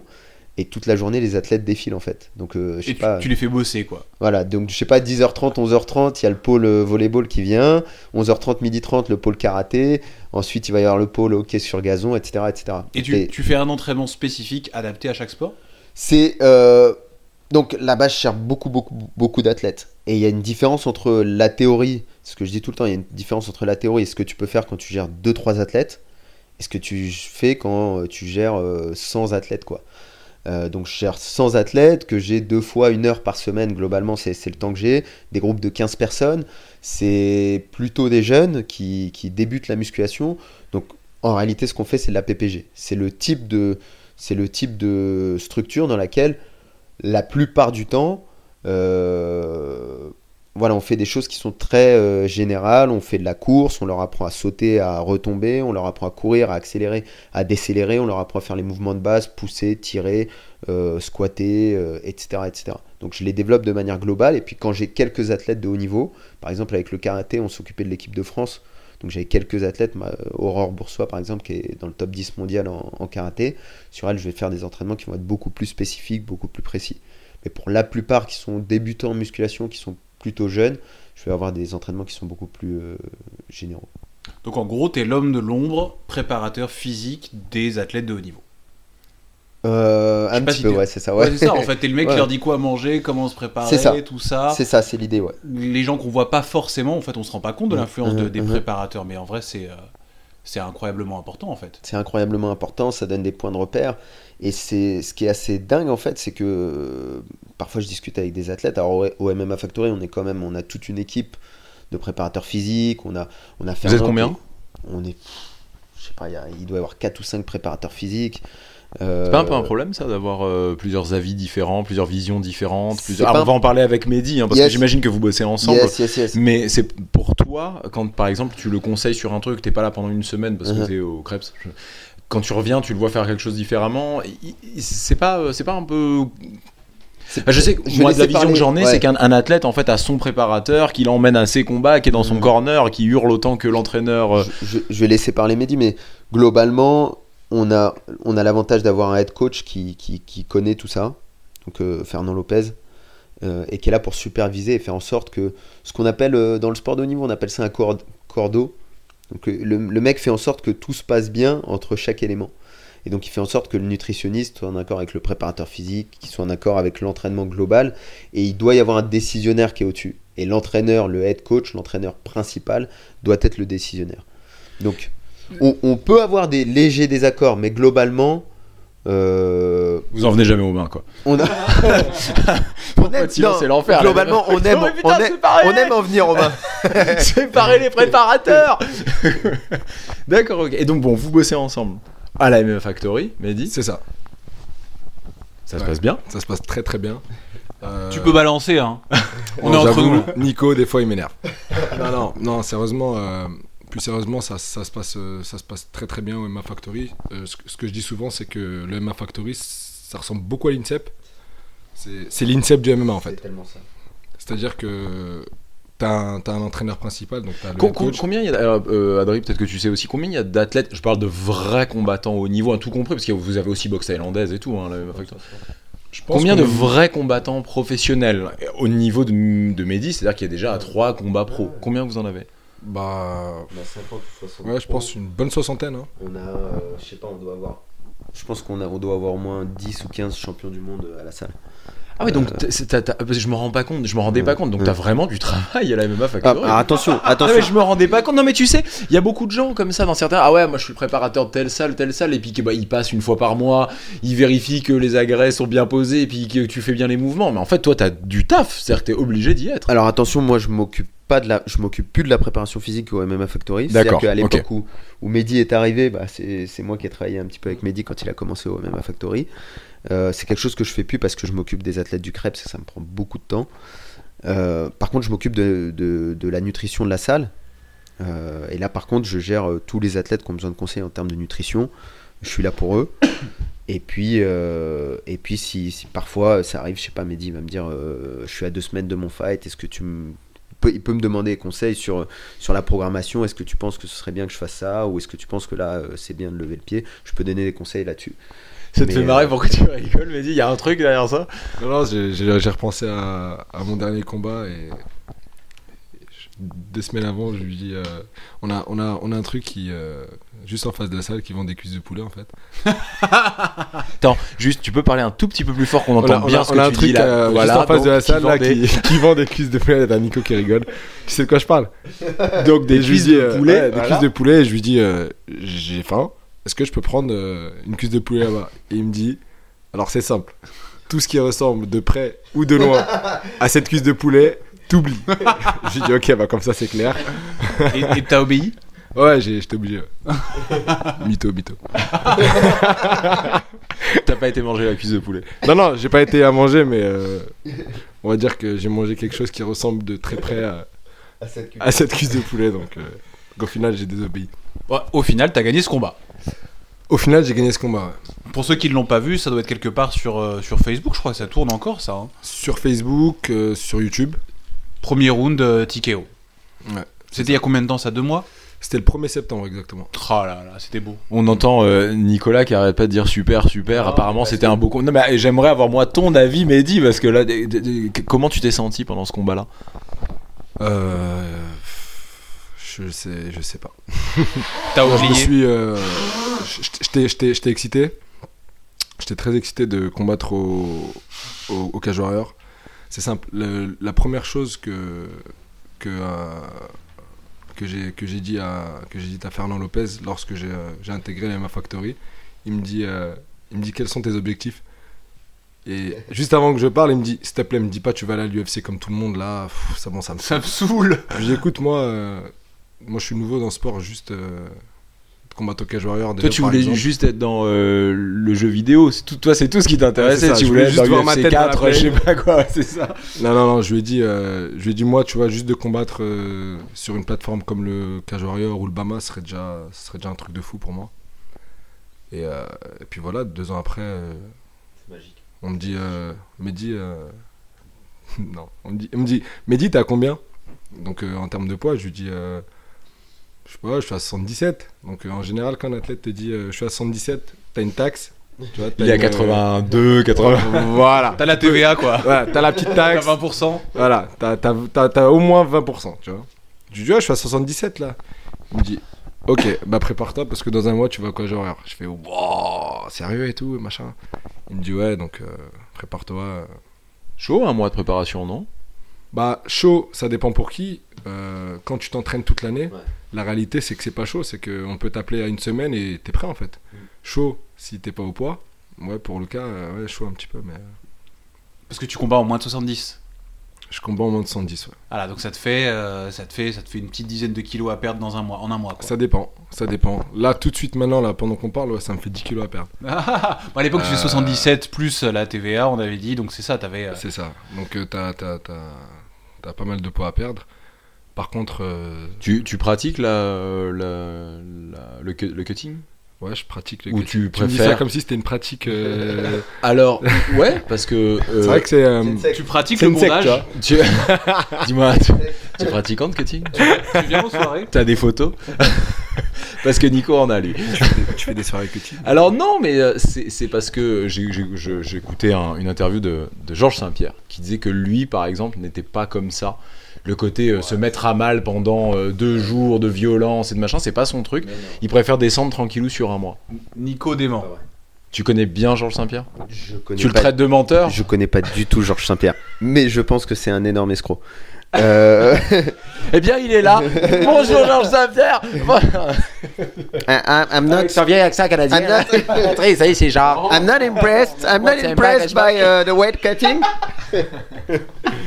Non, euh, Allez-y, les gars, non, c'est Faites connu. tout ça en québécois là qu'on rigole un peu. Là. Euh, euh, non, non, son, son, son nutritionniste est, est- est super connu. Et euh, non, clairement, c'est un mec qui cut. C'est un mec qui, qui, qui, qui cut pas mal, quoi. Qui- C'est un mec qui, est en- qui combat Ah, en plus. 77 et c'est un mec qui, en temps normal, est autour de 90 kilos, quoi. Donc, Il est monté là de euh, KT quand même. hein. Il est en 84 Là, il est monté de. KT. Il est a de plus le KT. même âge. hein. Oui, oui, c'est ça. Il a plus le même âge. Euh, mais non, oui, clairement, c'est un mec qui cut. À haut niveau, tout le monde cut de toute façon, ça c'est même pas la question. Je te remercie de m'avoir fait passer pour un con. hein. Non, non, non, Merci. pas Non, du mais c'est pas grave, tranquille. De toute façon, je veux dire, personne ne m'aime vraiment, donc de toute façon, c'est pas très grave. Dans les Ils t'ont pays, pas dit bonjour déjà. Et puis, j'y connais rien de toute façon. dans, dans les pays anglo-saxons, il y a une grosse, grosse, grosse culture du cutting. Et quand on va justement dans ces organisations, Cage Warrior, Bama, etc., les mecs ils cut des 7, 8, euh, 9 kilos. Quoi. C'est, c'est, c'est- Ils, cut, ils cut beaucoup, beaucoup de poids. Alors après, c'est pas forcément bien. Il y a, un, cut qui est optimal, hein. c'est-à-dire euh, selon la personne, ça, peut être, je sais pas, 6, 6 kilos, 5 kilos, 4 kilos, selon la personne, selon sa, facilité euh, à perdre de l'eau, à suer en fait, sa capacité à, Tu connais tous tes athlètes? Bah, Alors, je sais pas si c'est toi. Alors, euh, je sais pas si c'est toi qui l'ai fait, mais j'imagine en tant que nutritionniste, c'est toi euh, qui a, par exemple, là euh, Alors, aidé sur- euh, Mehdi sur celui-là. Sur tu mes- sais exactement comment il va réagir, comment. Sur, celui, sur celui-ci, c'est- pas moi qui, a- qui avait travaillé avec Mehdi, mais on avait travaillé ensemble sur, sur un ou deux autres cuttings. Et c'est vraiment, c'est vraiment, au fur et à mesure du temps, tu deviens expert de ton athlète. Et c'est vraiment ça. C'est-à-dire que tu vas savoir que bah, Yuri, Yuri perd du poids comme personne. C'est-à-dire que le mec il boit toute la journée et il continue à perdre du Faut poids. donner les noms de famille parce que c'est compliqué. Euh, à Yuri Betgeneri, euh, Ok. champion du monde de, de MMA amateur. Euh, tu vas être avec. euh, moi, je, je, les appelle euh, par leur prénom parce que c'est. Tu vois Ah non, non, mais je dis pas Ouais. euh, parce que tu fais du Ouais. tu fais... Non, non, non, c'est juste que bah, les gens derrière euh, qui nous écoutent ne connaissent pas forcément. si, si, on, si on parle de Christophe Picot, euh, Christophe Picot, euh, bah, ça va être plus long euh, pour suer, donc on va essayer de faire un régime, euh, plus de régime et moins de cutting. Si on travaille avec Damien, Damien il supporte super bien les, les bains, donc euh, on peut faire des bains sans aucun souci. Euh, vraiment, au fur et à mesure du temps, tu apprends à connaître ton athlète en fait, et tu deviens expert de ton athlète. Tu sais, bon, lui, si on est à 10%, on est bien, ou lui, si on est à 10%, là, ça commence à être chaud. 10% au-dessus du poids. 10% au-dessus du poids, ouais. Et, et Mehdi, toi, tu me disais que toi, le cutting, te- il me semblait, hein, que tu m'avais dit que genre t'aimais bien, enfin que c'était pas un problème, c'était un truc que tu gérais tranquille. Je t'ai dit ça, moi Ouais, on était au Burger King, tu nous racontais ça. Moi, franchement, j'en ai rien à foutre du cutting, c'est cool. Je suis Non, non. comme Georges Saint-Pierre, j'en ai rien à foutre du cutting. Non, non, moi, le cutting, euh, bah, je, je connaissais pas en fait. Je savais même pas qu'on pouvait faire ça. En boxe, euh, pour info, je combattais à 80 kilos. Donc, euh, quand je suis arrivé au MMA Factory, euh, et que j'ai que j'ai dit à Lopez, euh, je pèse 81, 82. Il m'a dit, ah ouais, ok, cool. Et ça serait quoi ta KT Je bah, je sais pas, 81, 82. Il m'a amené des vrais 81, 82. Je les ai regardés, j'ai fait. Oh. Quel est le but? Pourquoi ne pas faire combattre des mecs qui sont en 80, 82, à, à 80, 82 Pourquoi les faire descendre à 70 C'est quoi le but pour un combattant MMA de descendre si bas? Bah pour remonter, enfin c'est évident. Tu combats en MMA toi? Ben, Je m'adresse à toi, d'où tu sais Je veux faire parler Mehdi là. Vas-y Mehdi, je t'en Bah, prie. ce qui se passe, c'est qu'on a une pesée la veille. Donc, euh, je pense que j'ai tout intérêt la veille à être à 70 kg et le lendemain euh, reprendre à peu près mon poids euh, de forme, donc le poids auquel je me sens le mieux toute l'année, qui est de 77 kg. Donc euh, En fait, je pense qu'au final, parce que je- évidemment, Adrien, j'avais la réponse et je, je- mais je réponds plus, c'est mais je veux, mais j'ai- je veux comprendre quel est l'intérêt pour un organisateur. C'est quoi? C'est pour le spectacle? C'est pour quel est l'intérêt pour un organisateur de la faire la veille pour avoir des mecs qui finalement ne sont pas au poids pour lesquels, auxquels ils ont été pesés la veille et qui vont combattre? Enfin, c'est un mensonge Bon, en fait, auquel tout le monde, a- a- que tout le monde accepte. Hein. En je fait, suis voilà. pas en train de dire, euh, toi, Mehdi, t'es un enfoiré, t'as menti. Je me permettrai pas. mais mais je, je, je vois pas l'intérêt, en fait, au niveau du sport Yes. international, quel est l'intérêt de faire ça? Je- je- En fait, je- l'histoire des sports de combat, c'est essayer d'établir des règles pour dire on va faire en sorte qu'on fasse un combat le plus fair, le plus juste possible. Et euh, et et il y a longtemps, en boxe anglaise, parce que c'est- les catégories de poids, c'est il y a beaucoup de catégories de poids en boxe anglaise. la boxe C'est tous les anglaise, 3 c'est un kg 5 quasiment. Voilà, hein. C'est un sport qui est beaucoup plus vieux que le nôtre. Euh, boxe anglaise, ils faisaient des, des pesées le jour même. Mais ce qui se passait, c'est que les mecs, ils se déshydrataient quand même. Donc tu faisais une pesée le jour même, ils étaient déshydratés, ils combattaient quelques heures après. Qu'est-ce qui se passait? Gros danger sur le cerveau, gros danger. Donc il y, il y a eu beaucoup de morts en boxe anglaise. Euh, et donc ils ont commencé à dire, ok, on va faire des pesées la veille. Parce qu'au moins les, les mecs ont le temps de se réhydrater, ils ont le temps de recombattre. Maintenant, il y a des systèmes de pesées pour éviter le cutting, il y a des systèmes qui ont été mis en place. Euh, nous, par exemple, au championnat du monde amateur, on était pesé tous les jours. Il y a certaines organisations de MMA, par exemple le One FC, quand tu arrives sur place, ils te pèsent, ils mesurent ton hydratation, parce que tu pourrais faire un cutting juste avant la première pesée. Ils mesurent ton hydratation. Si tu es trop déshydraté et que tu es trop dans le poids, ils te, ils te laissent pas combattre. Ah oui, il rigole pas. Hein. Au Bellator, maintenant, si euh, ils testent ton hydratation aussi, si ils considèrent que tu es trop déshydraté et que le lendemain ils te repèsent, le jour du combat ils te repèsent, s'ils voient que tu es trop remonté, la fois d'après, pas ce combat-là, mais le combat d'après, ils t'autorisent pas à combattre dans la catégorie où tu as combattu la fois d'avant. Alors j'ignorais complètement ces trucs-là. Ouais, et c'est des choses qui se mettent en place de et l'UFC, ils ont dit, pour l'instant, ils... L'UFC voulait mettre en place une, euh, un système de 10% à 5 jours du combat. Donc, euh, je sais pas, tu fais, euh, tu combats à 70, faut qu'à 5 jours du combat, tu sois pas à plus de 77 kilos. Avec pareil un système d'hydratation. Donc, ils ont, ils ont mis en place ces recommandations. Maintenant, ils ont, ils ont pas mis en place de pénalités ou de choses comme ça. euh, Oui, donc ça veut dire rien, quoi. Tant qu'il n'y a pas de pénalité. Voilà, c'est-à-dire que chacun fait ce qu'il veut pour l'instant. Ouais, encore. et... C'est encore freestyle. Ouais, ok. Moi, je me suis toujours dit qu'en fait, la... l'intérêt euh, d'avoir le... la pesée le jour d'avant, c'était juste pour le show. Pour pouvoir faire la pesée, les deux mecs Ouais, l'un y a- face à l'autre, pour pouvoir parler. T'as raison, il y a ça aussi. hein, C'est sûr, d'un point de vue médiatique, c'est quelque chose d'important. Ah bah ouais, la pesée, c'est un moment cool. C'est sûr. On la regarde tous, la pesée, Ouais, juste non, avant c'est un sûr, combat ouais, qu'on attend. Sur, ouais, sur un gros combat, c'est un truc que tu kiffes. On regarde s'ils ont l'air vaillants et tout. euh, quand les mecs, ils tiennent pas Le debout parce qu'ils- face-off, le. Voilà. Mais ce qu'ils font à l'UFC par exemple à l'heure actuelle, c'est qu'ils font une, une première pesée, la vraie pesée, tôt le matin. Donc à 9h, je sais pas, une tout le monde peut venir entre 9h et 11h se peser. Et ensuite, tu as la pesée, la média euh, weigh-in en gros. T'as- t'as- À 17h, tu as la pesée où les mecs viennent, mais ils sont, ils sont déjà rechargés. Ils ont déjà rebu, ils ont déjà remangé. Ah bon? Ah ouais, c'est- ça fait euh, Ok. Je 2-3 suis- ans que l'UFC suis- fait ça. Je suis le seul à pas savoir, tout le monde me fait oui, oui. Bah, tu les vois euh, sur leur pesée, ils arrivent. C'est pour euh, aider encore plus le show, en fait. Ouais. hein. Non, c'est ça. Et puis tu les vois, la plupart, ils sont, bah, ils se pèsent habillés en fait. Ouais, c'est vrai. Ils ouais. sont en survêt, Ils ont les euh, ils ont les chaussures, et tout, donc euh, Donc c'est une fausse pesée. Ils arrivent, ils savent déjà le poids et. C'est ça. euh. En fait, le poids était enregistré euh, plus tôt le matin. D'accord, ok. Pour Bon, oui, éviter, euh, pour éviter plusieurs choses, déjà, euh, pour éviter euh, que, que des pesées soient loupées Mm. en, publi- en direct. C'est-à-dire Ouais, que ça, ça le moi, je fais ma pesée. euh, on voit que le mec il a 4 kilos en trop, euh, on est en direct devant tout le monde, devant les médias, donc pour éviter ça. obligé de se mettre à poil des fois et tout. c'est Bah ça, ouais. on les voit avec la serviette et tout. Euh, donc, euh, donc Il y avait voilà. pas une espèce de tricherie comme ça où c'était Cormier, où le coach de Cormier il avait, appuyé, Ouais. il avait mis le doigt sur la balance Non, non, il avait mis la main sur la serviette. Il, il met la main sur la serviette comme, euh, comme un appui en fait. Pour, euh, Ouais, c'est un peu mytho ça, non Un mec du poids de Quelques Cormier, grammes. C'est quelques grammes. t'appuies sur une serviette, faut quand même être sacrément Non, balèze. mais et si ça- ça enlève, si ça enlève 100 grammes, 200 grammes. Tu sais, Ah. on, a, on a tous des techniques. on a tous des techniques un peu pourries comme ça pour. Tu arrives sur la balance, tu essaies de te mettre un petit peu au bord, tu lèves un petit peu les pieds. Tu toi, ça change 100 grammes.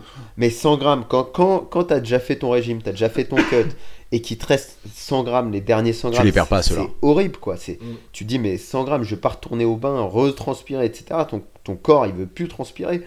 Il reste 100 grammes, c'est, c'est l'horreur, quoi. Tu veux surtout pas y retourner pour 100 grammes. Ah, Comment tu. Excuse-moi. Ouais, non, mais c'est vraiment le, le cutting, je trouve. enfin, Bon, moi j'ai plus suivi l'UFC, tu vois ce que tu m'as raconté sur le One FC, mais le One FC c'est récent finalement. Ouais. Euh, ils ont mis beaucoup de choses en place pour la santé des athlètes, notamment des suivis avec des médecins, une espèce de, de mutuelle, on va dire. Euh, je crois, je, tu, tu me corriges si c'est pas si c'est pas fait. Il y avait une mutuelle pour tous les gens, ils étaient suivis, euh, tous les athlètes en contrat, etc. Mais le, le cutting, pour moi, c'est vraiment un truc qui est mauvais pour la santé et je, je suis toujours étonné que ça continue comme ça. Pour moi, c'est le dernier rempart. Ouais. C'est le dernier rempart. C'est-à-dire qu'après, bon, qu'est-ce que tu veux dire sur. euh, Bon, il y a du sang, quoi, mais qu'est-ce que tu veux dire après? Non, mais c'est sûr. Mais en termes de logistique, c'est, ce serait extrêmement coûteux. Ce serait extrêmement compliqué de mettre en place des, des règles qui permettent de tester de manière systématique tous les athlètes pour savoir si effectivement durant, durant l'année ils sont au bon poids, qu'ils sont bien hydratés, que, etc. etc. C'est, c'est Pas forcément une- durant l'année, mais au moins la semaine avant. Ouais, comme au One FC, ce que tu Ouais, racontais tu, là. non, tu peux mettre en place, c'est sûr, la semaine avant. Ils, ils y sont, parce Voilà. qu'il y a la Fight Week. euh, bon, Uh-huh. On connaît l'UFC, j'imagine que ça doit être plus ou moins la même chose Obama. Je sais pas trop. Mais euh, il doit- il- tu peux y être au- facilement 5 jours avant quand même. Bon, tu pour vois, les, et- pe- pour les plus petits, là, donc quand on parle One FC, euh, Bellator, euh, UFC, c'est les plus grosses organisations. Euh, pour, les, pour le Cage Warrior, Bama, etc. Même, pour la plus, même le Bellator, hein, si tu combats au Bellator en Europe, t'arrives euh, t'arrives la veille, quoi. T'arrives pas 5 jours avant. hein. Euh, Il y a, il y a- il y a- il y a très. Voilà, c'est vraiment c'est l'UFC où t'arrives Ouais. 5 jours avant. Ou... Voilà, c'est, en termes de coûts, déjà, c'est, important pour eux, quoi, parce qu'ils doivent te payer 5 jours d'hôtel, puis ils doivent te payer la bouffe pendant 5 jours. Puis, Et les médecins pour faire les prélèvements, les et- analyses. etc., euh, etc. Parce que c'est toi et ton staff. euh, C'est toi et ton euh, staff. Enfin, et en général, ils payent pour euh, le, le sportif et l'entraîneur. Et ce qui, ce qui se passe, c'est qu'il il y a ce qu'on appelle un per day, donc ils te donnent une enveloppe avec chaque jour, je sais pas, tu as 100 euros par jour à dépenser, que tu dépenses comme tu veux, par exemple. Selon les organisations, le per day est plus ou moins important. Évidemment, ouais. Comment tu vis le cutting, toi alors? On n'a pas, on n'a pas eu ton retour là-dessus. Bah, étant donné que c'est une chose qui est bah, nouvelle pour moi, j'avais jamais fait de cutting de ma vie. euh, ouais, les premiers cuttings, euh, ça pique. hein. ah ouais, t'es pas habitué, on te met dans un bain qui, qui, qui est bouillant, tu- on te dit vas-y, tu vas rester dedans 15 minutes, t'inquiète, mets de la musique, ça va aller. Et en fait, non. Bah en fait non, et puis surtout euh, là tout de suite tu me dis rentre dans un bain chaud, je te dis vas-y pas de problème, sauf que quand t'as fait un mois de régime et que t'es plus ou moins faible entre guillemets tu vois, on te dit vas-y rentre dans un bain chaud, euh, tu, tu commences à voir flou. hein. C'est pour ça que tous les, tous les athlètes sont un peu obsédés par la bouffe. C'est une, une réflexion que, que je me faisais. C'est, c'est- est-ce que tu es déjà obsédé par la bouffe avant ou est-ce que c'est les régimes qui te rendent. euh, C'est les régimes qui te rendent euh, qui, qui te rendent comme ça et puis euh, je pense que nous les athlètes on a tellement de d'interdits entre guillemets faut pas fumer faut pas boire faut pas trop manger gras faut pas truc donc du coup en fait on, on devient euh, on devient esclave de cet interdit en fait donc dès que tu as une petite fenêtre bah tu, tu, tu te lâches comme comme comme, comme Tu binge, comme disent les Anglais. ouais tu ouais c'est ça et, euh, et c'est un peu ça tu vois là il y a un tiramisu posé sur ton bureau. Depuis tout à l'heure je le regarde tu vois. Je sais que je sais que j'ai pas enfin c'est pas que j'ai pas le droit je sais que c'est mauvais pour moi mais je le regarde depuis tout à l'heure et il me regarde lui aussi Il te et on se parle passe il se passe quelque chose entre avoue-le tu- Tu pourrais- se passe avec ce tiramisu Tu, tu es en train de dire que tu pourrais le performer quelque part. ah mais là là c'est simple Tu veux Là- que je le mange pour toi et tu veux me regarder le manger ou Non, mais c'est c'est ça, et, euh, et c'est et c'est ce truc de. Bah, tu dois être au poids toute l'année parce que. Enfin, au poids, tu dois être proche de ton, de, de, de, de ta, du poids de ta catégorie de combat toute l'année. Et, euh, et, et- et voilà, et donc, euh, donc tu, tu sais que c'est un- c'est c'est pas une bonne chose. Et le fait que ce soit pas une bonne chose et que t'as pas, t'as- t'as- t'as pas tout le temps euh, l'occasion de manger, de faire et de trucs, bah, dès que t'as une fenêtre, bah, tu te lâches. Quoi. Donc c'est juste après le combat généralement. Ouais, ça peut arriver avant le combat aussi. D'accord On, on connaît, on connaît plein de- Vous vous êtes déjà pris la tête tous les deux euh, parce que donc vous avez bossé deux fois ensemble en prep, en préparation pure. Vous vous êtes déjà pris la tête genre vas-y laisse-moi tranquille, laisse-moi manger ce que je veux. Si tu manges t'égorges. Non, non, non, non, non, on a ce. bah, Il y, a- il y a ce côté bah, pro quand même parce que quand Nico me dit euh, tu fais ça et tu feras ça et tu feras que comme ça et pas autrement, c'est pas pour me faire chier qu'il fait ça, c'est juste pour que mon cutting, en fait, il se passe le mieux possible, que je souffre le moins possible, entre guillemets. Je parle de souffrance parce que c'est un petit peu une épreuve. Et, euh, et c'est juste pour que cette épreuve, elle, elle passe le mieux possible, en fait. C'est une vraie question intéressante, ça. Bon, en dehors du, des, des intérêts. Merci. Non, mais c'est ma question qui allait être intéressante. Je suis pas sûr.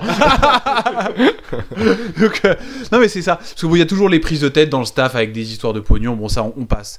Mais pour tout ce qui est des coachs, effectivement, de, de- des gens qui vont t'engueuler pour dire ne mange pas, fais cette prépa, ça, ça, ça vous arrive de vous prendre la tête comme ça? Parce que tu sais que c'est pour ton bien, mais il y a des fois t'es fatigué, t'as juste envie de lui dire vas-y, laisse-moi tranquille, je veux pas. Bah, tu lui dis pas, en fait. Mais tu, tu le fais, Bah non, non. tu sais que c'est pour ton bien, tu sais des que fois tu peux pas. t'as un combat, t'as as un adversaire que, que t'as dû voir en vidéo. En général, quand tu regardes les vidéos de ton adversaire, euh, c'est toujours. euh, tu sais, tu te dis jamais, euh, ah, je vais l'éclater. Tu te dis, waouh, il est balèze, waouh, il est. Enfin, voilà, tu vois. Donc, euh, toute cette préparation, que ce soit sur, le, sur la préparation physique, que ce soit sur l'entraînement en général, que ce soit sur la nutrition, bah, quand on te dit, Mehdi, il faut que tu dormes plus, bah, bah, tu fermes ta gueule et tu dors plus, quoi, tu vois. Parce que tu sais que c'est pour ton bien. C'est vachement intéressant ce que tu viens de dire parce que il y a un truc comme ça où quand on nous l'image qu'on en a en tant que spectateur euh, amateur ou non de, sport de combat alors là c'est vraiment je pense que ça a été vraiment poussé à son paroxysme ce fonctionnement là avec le MMA parce que on en, on en parlait tout à l'heure ça demande tellement physiquement et moralement que vous êtes obligé là je m'ai dit je me retourne un peu plus vers toi là en ce moment mais si je sais que tu combats aussi en professionnel mais de te- de, de, de, de t'appuyer sur une vraie équipe et il y a un truc qui est, qui est- qui est rigolo, c'est qu'en en fait, on se dit, on a l'impression que c'est le combattant qui est le patron, en fait, qui est, qui lui qui gère un petit peu son équipe et qui dit faites-moi faire ça, faites-moi faire ça, sauf que c'est pas possible, Bah, hein, tu le disais tout à l'heure. Alors en fait, quelque part, c'est pas négatif quand je dis ça, mais t'es un peu, une- enfin, le combattant est une sorte de pantin, un peu où les, les fils sont tirés de tous les côtés, et quelque part, t'es téléguidé quand t'es sur le, t'as été tellement préparé, tu sais tellement ce que tu dois faire, tu connais tellement tes, tes, tes, tes, tes répliques, T'as tellement ce truc-là, t'as été préparé moralement, euh, mentalement, t'as été préparé physiquement, t'as été préparé au niveau de la nutrition aussi, donc euh, au niveau des enchaînements, au niveau de tes. En vrai, il reste quoi au niveau de l'athlète? Pour l'athlète, quand il est sur le ring, il lui reste quoi? Je, je pense que non. Je pense que le, le, le, le combattant reste le maître de tout. Je pense que c'est lui qui est au cœur du process. Et là, on parlait de nutrition et, vous aviez un peu la vue de, l'interdit, le, nutritionniste qui est interdit. C'est pas comme ça que je vois la chose. Je vois plutôt la chose de écoute, on va arriver à ce but. On veut arriver à tel poids, on veut arriver à tel jour, à performer de telle façon grâce à ce poids-là. Euh, comment on va faire? Qu'est-ce que tu aimes manger? Euh, Qu'est-ce que tu pas manger? Et on va partir de toi. On va pas partir de moi. C'est pas moi qui vais imposer. On va Mais pas dans de une ce- espèce d'anorexie commandée Pas où du on t'interdit. Non, parce qu'il y a quelque chose d'un peu proche de ça quand même Et- dans la nutrition. hein. Il y a un truc un peu particulier quand même. J'entends quand j'entends certains athlètes parler, c'est Mm. un peu flippant à ce point-là. En fait, non. Toi, tu pars de ce qu'ils sont capables d'accepter, ce qu'ils sont capables de prendre, et c'est ça que tu vas pousser à son paroxysme, de manière à les aider. L'idée que ce soit en termes d'entraînement, de préparation physique ou de, ou de... Pour la préparation physique, c'est un petit peu différent, mais pour l'entraînement et pour la nutrition, clairement, il faut partir de l'athlète. C'est-à-dire que je peux pas arriver et dire écoute, Mehdi, euh, toi tu fais de la boxe anglaise, je te dis pour le, pour le MMA, la boxe anglaise, c'est de la merde. C'est du JJB que tu dois faire, tu vois. Si j'arrive comme ça, déjà, il y a une dissonance entre nous deux. Il va se dire euh, ce mec est chelou parce que moi j'aime bien la boxe anglaise, euh, voilà. Et en plus, il va pas adhérer au projet. Il faut, il faut que je parte de ses points forts. Donc, Mehdi, toi, ton, ton point fort, c'est la boxe anglaise. Bah, on va voir comment on peut faire en sorte que ta boxe anglaise, elle s'impose dans le combat. Toi, ton point fort, Mehdi, c'est que bah, tu manges une fois par jour. Tu fais de manière globale. tu fais ce qu'on C'est appelle ça un- ton point fort, mais dis vraiment une fois Tu- par jour du Burger King, on est d'accord. de manière globale, tu Du fais un jeûne intermittent. Et ben ce repas-là que tu manges dans la journée, on va faire en sorte de l'optimiser un petit peu pour que progressivement tu perdes du poids, mais que tu aies quand même de l'énergie tout au long de la journée Et du plaisir. et du plaisir. Et donc on va optimiser à partir de voilà qu'est-ce que t'aimes bien? T'aimes bien le poulet? Ok bah on va trouver une solution par rapport à ça par contre t'aimes pas euh, tu vois? Et progressivement on va mais l'entraînement le maître le, le- le maître de tout ça ça doit être l'athlète et c'est lui qui doit être au, cœur- au cœur du process parce que Oui, si mais il y c'est a une différence entre être au cœur du process et le driver. C'est deux et le, le, oui driver. C'est deux choses complètement Ouais. différentes quand même Ouais. parce que quand il est dans la cage, c'est lui qui combat, mais le mois avant, Mhm. jusqu'au moment où on ferme la porte, quelque part, il subit toute cette préparation là. Il l'accepte. Je pense qu'il doit pas la Mais subir. c'est pas lui qui va venir voir euh, son entraîneur parce que je sais que tu es entraîneur aussi en MMA. Écoute, aujourd'hui, je crois qu'on va bosser euh, cette rep là, on va bosser ça. Bah presque. C'est-à-dire que si, si, si, je, si je prépare Mehdi et qu'il va combattre au Cage Warrior et qu'il me dit euh, et que mardi matin il me dit écoute Nico ça fait un moment que j'ai pas bossé mon jab là et je sens que j'ai- besoin est-ce que, ça te dérange si on fait un peu de travail au jab au pas d'ours? Parce que je sens qu'il il est un petit peu on va travailler ça et dans cet entraînement je vais essayer de placer ok on travaille le jab mais j'aimerais quand même qu'on continue à travailler les défenses de, single leg par exemple. Mais son ressenti il est super important parce que celui qui va performer au final c'est qui? C'est pas moi. Le coach le préparateur physique le nutritionniste on est des guides on, on est on est là pour faciliter la Il y performance a bien des moments où tu sens, où tu dis, le mec il travaille que debout, mais là quand même son sol, et il te dit non, non, je veux pas travailler le sol, il faut que tu l'amènes quelque part à bosser le sol, non? Il y a pas un truc où quelque part t'es un peu le, je sais pas, le papa quoi, t'éduques, non? Il y a pas un. Ouais, ou le chef Après- d'orchestre pour être Ouais, en ouais. étant dans un truc plus pro, tu vois. Après, ça va dépendre de, de l'opposition qui est en face. C'est-à-dire que, mon- je, je parle pour moi, mon, mon précédent adversaire, on savait que, que debout, euh, c'était pas ouf. Euh, par contre, on, on avait vu aussi que physiquement, il était, il était, il était assez imposant. Il était un peu petit, un peu, enfin, un peu plus petit que Ouais, moi. format lutteur, un peu quoi, ramasser, format ramasser, lutteur. euh. Voilà, format lutteur. Donc, euh, j'ai tout intérêt à, à, à- à accepter ce que mon entraîneur, mon préparateur physique me, me demande de faire. Parce que c'est un euh, physique que tu connais pas en fait. C'est ça que tu dis. C'est un Bah, format que tu connais pas. C'est ça. Donc, euh, aujourd'hui, on me dit, Mehdi, la stratégie, la, plus- la- la meilleure stratégie pour ce combat, ça va être de faire ça, ça et ça. Bah, ok. C'est le meilleur truc à faire. C'est ce qui va me permettre de, de, de, de- de performer au mieux et de, et de gagner. Donc, euh, pourquoi dire euh, bah, non, ça me saoule, euh, non, j'ai envie de travailler ça. Enfin voilà, après, euh, il y, a, il y a toute cette confiance, il y a toute voilà, cette relation. C'est un commun, un peu d'humilité aussi. Hein. C'est- vraiment un pacte commun entre, entre l'entraîneur et l'entraîné. Il, il faut qu'il y ait cette confiance, il faut qu'il y ait cette discussion. Et après, une fois qu'on s'est mis d'accord sur le game plan, sur la stratégie nutritionnelle, sur la stratégie physique, on, peut, on peut y aller à fond. Mais il faut qu'il y ait cette confiance, il faut que chacun croit en Mais l'autre. c'est un peu ce que je. Alors, tu vois, l'image du pantin était un peu dégueulasse, mais euh, c'est comme une voiture téléguidée. Non, mais je suis d'accord, la voiture téléguidée, tu connais ses performances, tu sais à quoi elle se nourrit, tu sais comment la préparer. J'y connais pas grand chose en modèle réduit, mais tu sais comment euh, resserrer les courroies et, et les, et pistons du jaune culasse. Mais euh, quelque part, c'est toi derrière qui la guide et qui l'amène aux performances dont elle est capable. Mm. En réalité, l'athlète, il a une place qui est phéno- le, le- le combattant lui il a une place énorme parce que c'est lui qui tient la ceinture, c'est lui qui lève les gants et machin. C'est C'est lui qui prend les coups aussi. c'est lui qui prend les. Ben, ouais, alors tiens, ça c'est une. euh, euh, tu vois, c'est une question qui m'intéresse vachement parce que donc tu as déjà été dans le corner de, de Mehdi, j'imagine. Tu prends les coups aussi, non Quand il prend les coups? On est, on est d'autant plus stressé quand on, quand on coach que quand on combat. Mais c'est sûr. qu'on a encore Tu plus combats pas. C'est sûr, c'est sûr. C'est- Ah, moi, pour moi, c'est terrifiant. Moi, moi, quand je vois quelqu'un qui combat, euh, mais je crois que j'ai déjà raconté, je suis, euh, je suis en stress total, quoi. On retourne. euh, D'ailleurs, on devrait, Castagny FM devrait être à, à l'O- à- aux Européos de Lisbonne en janvier. On va essayer de vous couvrir euh, un petit peu tout ça. Euh, Alex, euh, qui avait fait l'épisode avec nous, Campos, Campos, voilà, est, est- est chaud pour faire un truc avec nous, on verra. Mais quand c'était nos athlètes qui, qui combattaient, enfin, moi je suis, euh, et pourtant je suis, je suis pas, je suis pas leur entraîneur ni rien, mais pour moi c'est terrifiant. Vraiment, c'est hyper dur à vivre. Mais c'est ça, puis là il y a le truc de l'entraîneur, c'est-à-dire qu'il t'a entraîné, il sait ce qu'il veut que tu fasses, il sait ce dont tu es capable, et où est la limite de putain, c'est moi qui aurais dû le faire en fait. T'as- t'as- plusieurs, euh, t'as- t'as plusieurs trucs en fait. T'es es derrière la cage, tu gueules. Et tu peux pas tu te rentrer. dis- tu- tu, tu te dis, mais je vois les choses, je vois ce qui est bien, je vois ce qui est mauvais, je vois ce qu'il faut faire, mais je suis impuissant parce que Oui. c'est pas moi qui ai de Parce que. Mehdi, tu as coaché aussi des gens dans le coin. ça, j'ai voilà, coaché, pour ça, je- euh, je j'ai coaché ça. plusieurs athlètes, euh, athlètes du MMA Factory. Et, euh, et du coup, ben, en, tant que, en, tant que, en tant que coach, en tant qu'entraîneur, ben, tu, tu fais partie de cette préparation. Tu as un rôle en fait, tu vois. Et, euh, et ce qui se passe, c'est que tu as, ce truc où t'es- t'es- tu restes impuissant. C'est-à-dire que tu as tout fait, t'as- t'as- t'as tout fait pour que le combat se passe de la meilleure manière Mm. possible. Mais le jour J, ça, comme je dis, ça, ça sort comme ça sort, tu vois. T'as, beau te préparer euh, à ne jamais aller au sol parce que le mec il est ceinture noire de jiu-jitsu et qu'il a un sol euh, monstrueux. Ah, le mec, s'il se fait amener au sol, bah, il se fait amener au sol, tu vois. C'est, c'est, euh, il y a des paramètres que tu peux pas, euh, tu peux pas. Tu peux maîtriser, ouais, ouais. Et c'est là que l'athlète rentre vraiment en compte. C'est sa c'est capacité à improviser c'est aussi. sa capacité à improviser, c'est sa capacité à, respecter une stratégie, à être discipliné sur, euh, sur sa stratégie de combat, à ne pas être trop gourmand parce que on sent que la stratégie elle marche très très bien, mais que il, bah, il, faut- il suffit d'un- d'un d'un coup en plus pour qu'il ait nos. Enfin voilà, il y a. T'arrives à trouver les mots justes pendant les, euh, pendant les rounds, entre deux rounds?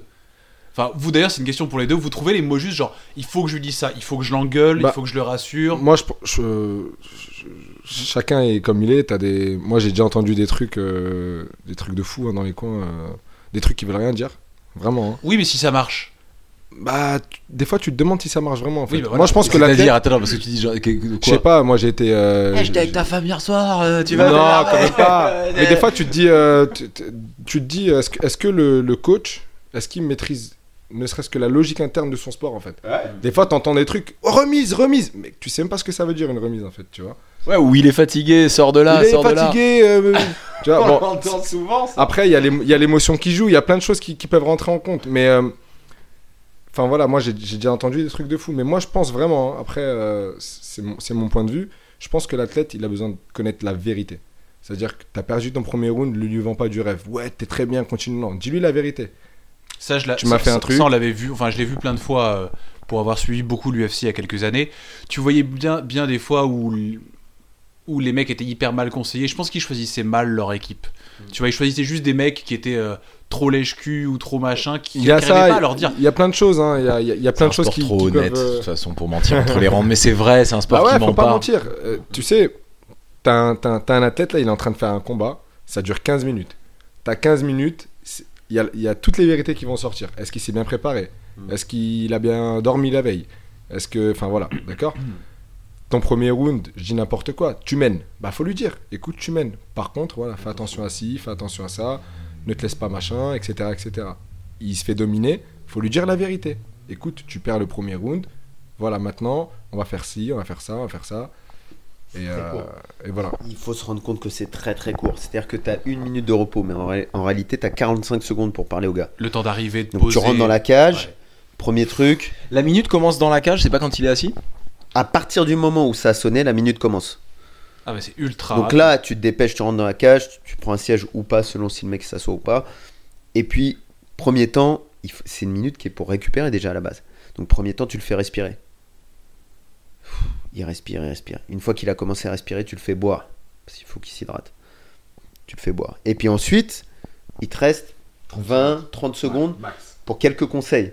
Et mais il faut qu'il soit si- juste hyper pertinent. les Soit conseils. juste, faut pas que tu racontes ta vie parce que le mec il va pas retenir 20 infos. Ok? Bah Donc, oui. Il faut que ce soit juste. Est-ce qu'on gagne? Donc la qu'on- partie j'étais avec ta femme, on laisse Voilà. tomber, on est d'accord. Ouais. Ouais, d'accord, c'est trop long. Est-ce qu'on gagne? Est-ce qu'on perd? Est-ce que t'es bien? Est-ce que t'es pas bien? Est-ce que tu dois continuer ou est-ce que tu dois changer? Globalement, c'est ça. Et ensuite, il y a un dernier mot juste avant qu'il parte. Il faut lui donner un dernier mot qui va pouvoir mettre en action tout de suite. Je sais pas, n'oublie pas, déplace-toi. Euh, attention au bras droit. Euh, change de niveau quand il rentre. Je sais pas ce que ça peut être. Ça peut être plein de choses différentes. C'est quelque chose de pertinent ou c'est quelque chose qui te permet juste de lui donner une sorte de Une orientation. Voilà, une orientation, Une orientation. générale comme à- tu donnerais à tout boxeur ou c'est quelque chose qui est euh, visé pour ce combat-là? Non, c'est visé Sur cette période-là pour ce combat, Voilà, pour ça. cet adversaire par rapport à ce que tu as vu pendant la- la- le premier round. Tu le sais avant de rentrer dans la cage ce que tu vas lui dire en dernier? Alors, nous, ce qu'on fait, on-. Parce je gros, on va pas que- se mentir, c'est ce qui va retenir. Le reste, Voilà, je pense a- que ça doit rentrer par une oreille, sortir Il par y a l'autre. quelque chose qu'on fait beaucoup au MMA Factory, qui est une de nos stratégies d'entraînement euh, juste avant le combat. C'est juste avant de rentrer dans le combat, on, on fait et on refait, euh, je sais pas, 20 fois l'entrée de combat. C'est-à-dire que pendant tout le camp, on a, on a travaillé sur une stratégie, on a travaillé sur les différentes possibilités, etc. Mais il y a un moment qui, qui met beaucoup de stress et à l'entraîneur et au combattant, c'est la première action. Et donc nous, dans les vestiaires, on va répéter la première action, on va la répéter 10, 15, 20, 30 fois. Ok, le combat commence, tu te mets là-bas, tu te mets là-bas. Ready, ready, fight On rentre, voilà ce qui se passe. Papa, papa, papa, papa, papa. Boum, stop. On Comme ça, refait. tu sais exactement Tu ce qui va se passer pendant exactement les ce que 20 tu vas premières secondes. T'as ce, cette, euh, cette impression de déjà vu en fait. T'es Ouais. pas choqué. C'est-à-dire que c'est, ce qui se passe. euh, bah, Hyper dans les intéressant. Génial. T'es pas choqué. T'as pas le. Tu vois, je, je, je vais me mettre, je vais me mettre d'un, d'un bout de- de- du vestiaire ou de la salle. Nico va se mettre de l'autre côté. Il va me faire le vrai. euh, tu vois, are you ready? Are you ready? Fight. J'arrive. Je check ou pas en fonction de, en De fonction ton de de mood, choses. de ce que tu veux. Ouais, ouais, tu check et c'est tout de suite, on se met tout de suite dans le bain en fait. Et on va le répéter, répéter, répéter, répéter, répéter pour que lorsque tu es dans la cage, bah, tu as cette impression de déjà vu. Et Vous t'es faites pas- du travail mental aussi Vous faites le, le- le- la, la visualisation positive, tout ça Mm. Vous bossez sur ça aussi Parce que c'est le même principe, hein, sauf que là vous le faites en physique. Mm, mm. C'est très, très rigolo parce que, bon, pour connaître un petit peu ce milieu, euh, les comédiens fonctionnent aussi comme ça, c'est-à-dire que euh, avant les premières, alors il y a toujours les répétitions euh, avec texte pur, pur, pur, pur, pur, texte, texte, texte, tout le, tout, tout le texte, voilà.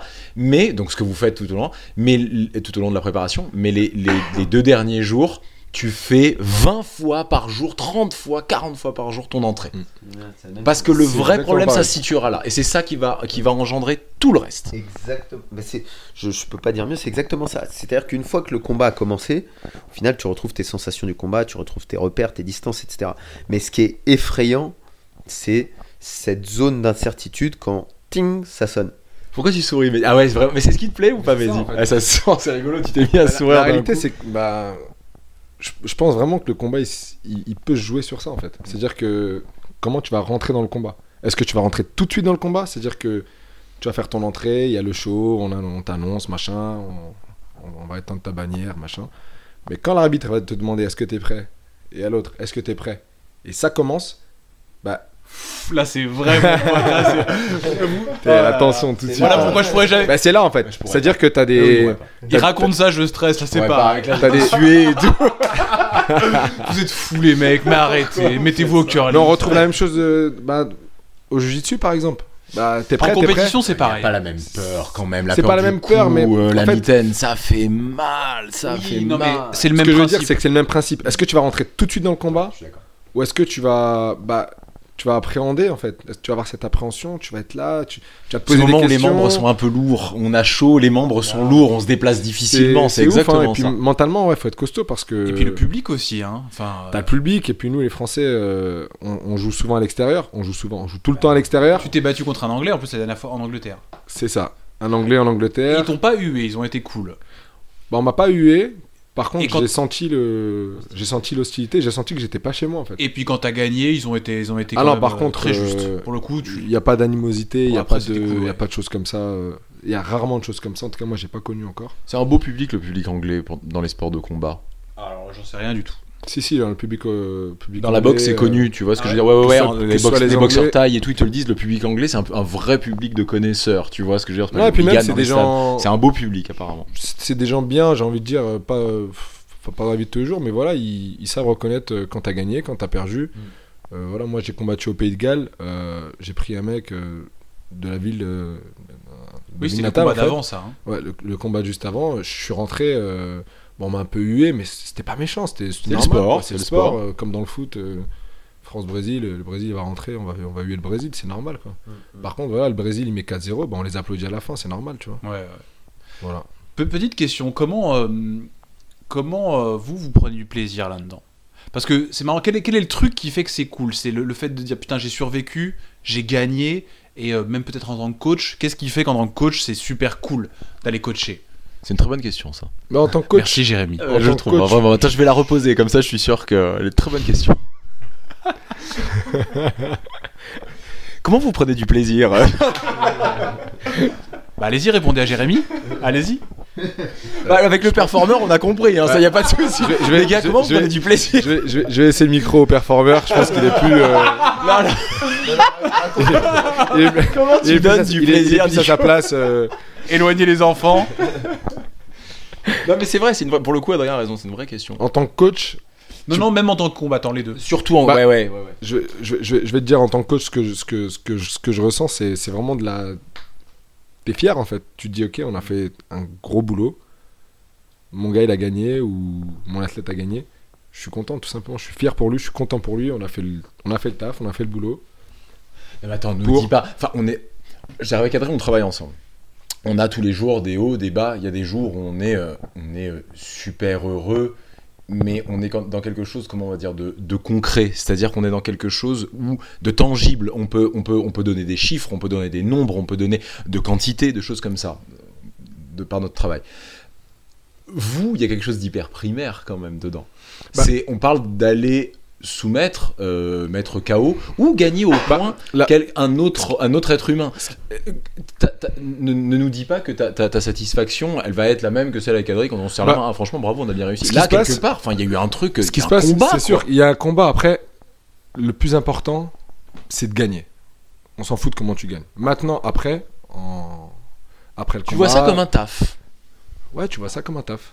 Et alors donc, Maintenant, ce qui se passe, c'est que il n'y a pas de plaisir content quand tu perds il n'y a aucun plaisir quand tu perds. Ah merde. T'arrives pas à trouver Non, tu peux dire ce que tu veux. Ah, mais t'as fait un beau combat, on peut te rassurer comme tu veux. T'as perdu. T'as perdu en fait. D'accord? C'est-à-dire que à la fin, l'arbitre, il a levé la main de ton adversaire. Et c'est tout, c'est- la réalité en fait. Il n'y a, pas de- y a aucun plaisir, je sais pas, t'as as déjà trouvé un plaisir, même quand tu. Enfin, je sais pas. Non, ce que demande Adrien, c'est pas un plaisir à Maintenant, perdre. après, hein. c'est se on, peut dire trouver, bon, on peut trouver des, du des- point on peut positif. trouver du point positif dans la défaite. T'as appliqué la stratégie comme il faut, t'as été très discipliné sur ta stratégie. Physiquement, t'as pas, voilà, y a pas eu de problème. T'es pas blessé. mais t'as voilà. perdu. Mais t'as perdu. Au final, on retient la défaite ou la victoire. Je trouve que. Tu vois? Alors moi, moi, je suis peut-être particulier. Moi, je- j'ai jamais pris énormément de plaisir à faire des combats de MMA. Euh, c'est c'est peut-être particulier. Alors pourquoi tu les faisais? Bah, il y, y y avait un queutru chez moi, comme comment dire, le, le, le fait de, le fait de, de, de- je- j'adore l'entraînement, je prends beaucoup de plaisir à l'entraînement. Et il y a un moment, c'est un peu le, le, le combat, c'est le passage du, au- du- de l'entraînement au concret. Tu vois, c'est-à-dire que tu dis, bon, ok, je suis bien à l'entraînement, mais concrètement, qu'est-ce que ça vaut? Si, Tu si- stresses beaucoup. T'es quelqu'un qui stresse. Ouais, je, je, je stresse beaucoup avant un combat. Et j'ai pas beaucoup de plaisir dans un combat. Le combat où j'ai eu le plus de plaisir, c'est un combat qui était. C'est marrant parce que j'ai eu des combats que j'ai gagnés rapidement. Euh, bah, tu prends pas un gros plaisir parce que, en fait, t'as gagné rapidement le combat, euh, c'est chum. Euh, Tu sais pas si le mec était vraiment fort en face, en fait. J'ai eu des combats. Ah, Moins que toi en tout cas. Sur, à cet instant donné, moins que toi. J'ai eu un combat que j'ai perdu très rapidement. Euh, alors là, zéro plaisir. J'ai eu des, des combats que j'ai gagnés à la décision. Ah, j'ai pas, j'ai pas pris un kiff de dingue. Et finalement, le combat où j'ai eu le plus de plaisir, c'était un combat où je me fais dominer dans le début du combat. Et gros retournement de situation. Et c'est moi qui gagne. Coup de coude, boum. Ouais, Et ça, ce genre de combat, c'est, c'est, ça, c'est halluc- ça, c'est, ça, c'est, ça, c'est le kiff suprême. Et entre combattants, je sais qu'on a souvent cette discussion. Quand tu te fais dominer dans un combat et que tu Bah, c'est retournes la normal, c'est le situation, syndrome de Rocky, c'est logique. non, mais là, c'est, c'est, suprême. C'est-à-dire Mais que le- c'est c'est le syndrome de c'est le Rocky. cumul c'est- de tout. C'est-à-dire que le mec a prouvé sa valeur puisqu'il était en train de te dominer. Pour toi, en tout cas, Bien sûr. il a prouvé sa valeur. Et puis, tu- t'as réussi à revenir, t'as réussi à trouver un Ah truc. bah, battre un mec qui te dominait pas du tout, il y a aucun intérêt. Tu te dis bah oui, je suis plus fort. Alors que le mec était plus fort, mais t'as réussi à C'est ça. trouver C'est ça. le- C'est vrai. hein.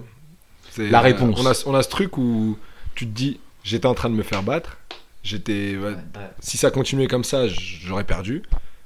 Mais j'ai gagné. Je suis revenu. J'ai. Voilà. C'est. Ça, c'est chaud. Ça me rappelle, euh, bah pareil, mon avant-dernier combat. Premier round, première minute, je prends crochet au menton. Oh, je m'en rappelle. Je- Alors que t'étais boxeur, je me suis dit, qu'est-ce qui Mais grave. C'est-à-dire que je prends crochet, je tombe, j'ai, j'ai rien vu. Je me relève, je sais pas ce qui s'est passé, je sais pas ce qui est passé par ma tête, je me suis dit, c'est la dernière.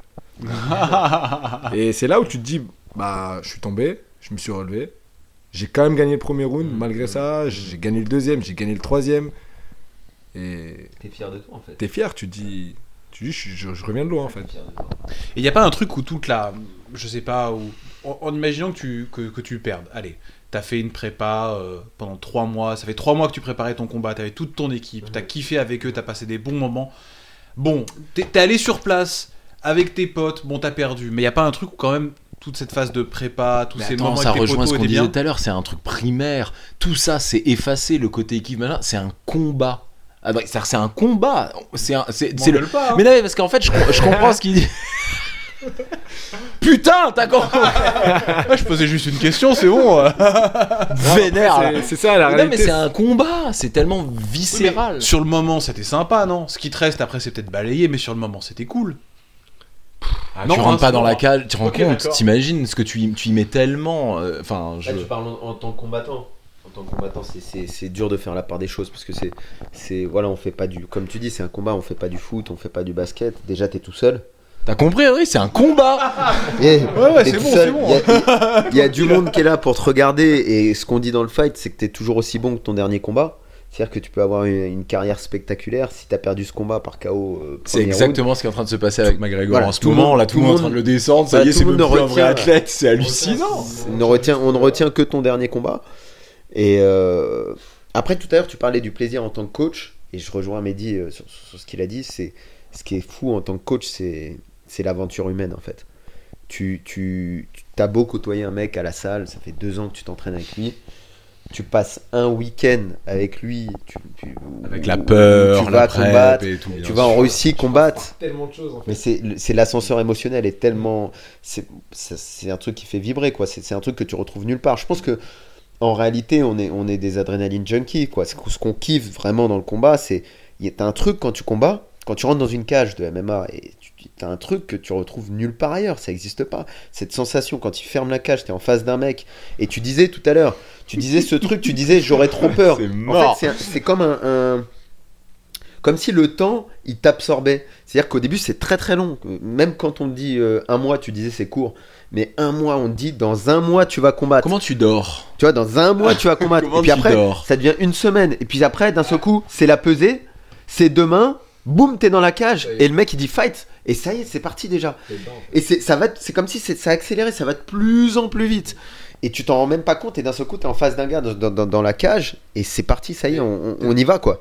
T'es en face d'un gars qui est exactement dans la même configuration que toi. en fait. C'est-à-dire Exactement, que le mec, exactement. Il a aussi dit- peur que toi en il a aussi- face. La réalité, c'est ça, c'est qu'il a aussi peur. Après, tout dépend comment chacun gère sa peur, etc. Ouais, Ça, on s'en fiche, mais le mec, il a peur. Il s'est préparé, il a eu son, aff- il a eu son annonce, il est, il, il est exactement comme toi.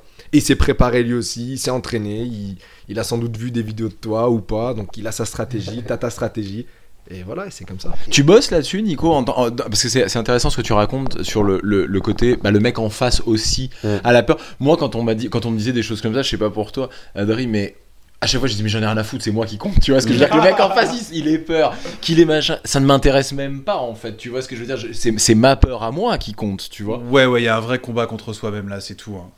Que Je m'en fous que le C'est mec il 100%. prenne. Tu vois, ça me fait peur aussi. Tu 100%. bosses sur ça aussi, c'est-à-dire répétition tous les jours. Les gars, le mec en face, il est humain, il saigne comme tout le monde, les- les- l'espèce de, de discours qu'on connaît un petit peu. Ce qu'il a dit Adri, c'est c'est- c'est 100% du, com- 100% du combat, c'est le combat contre toi-même. C'est-à-dire que tu rentres dans la cage, tu sais exactement ce que tu dois faire.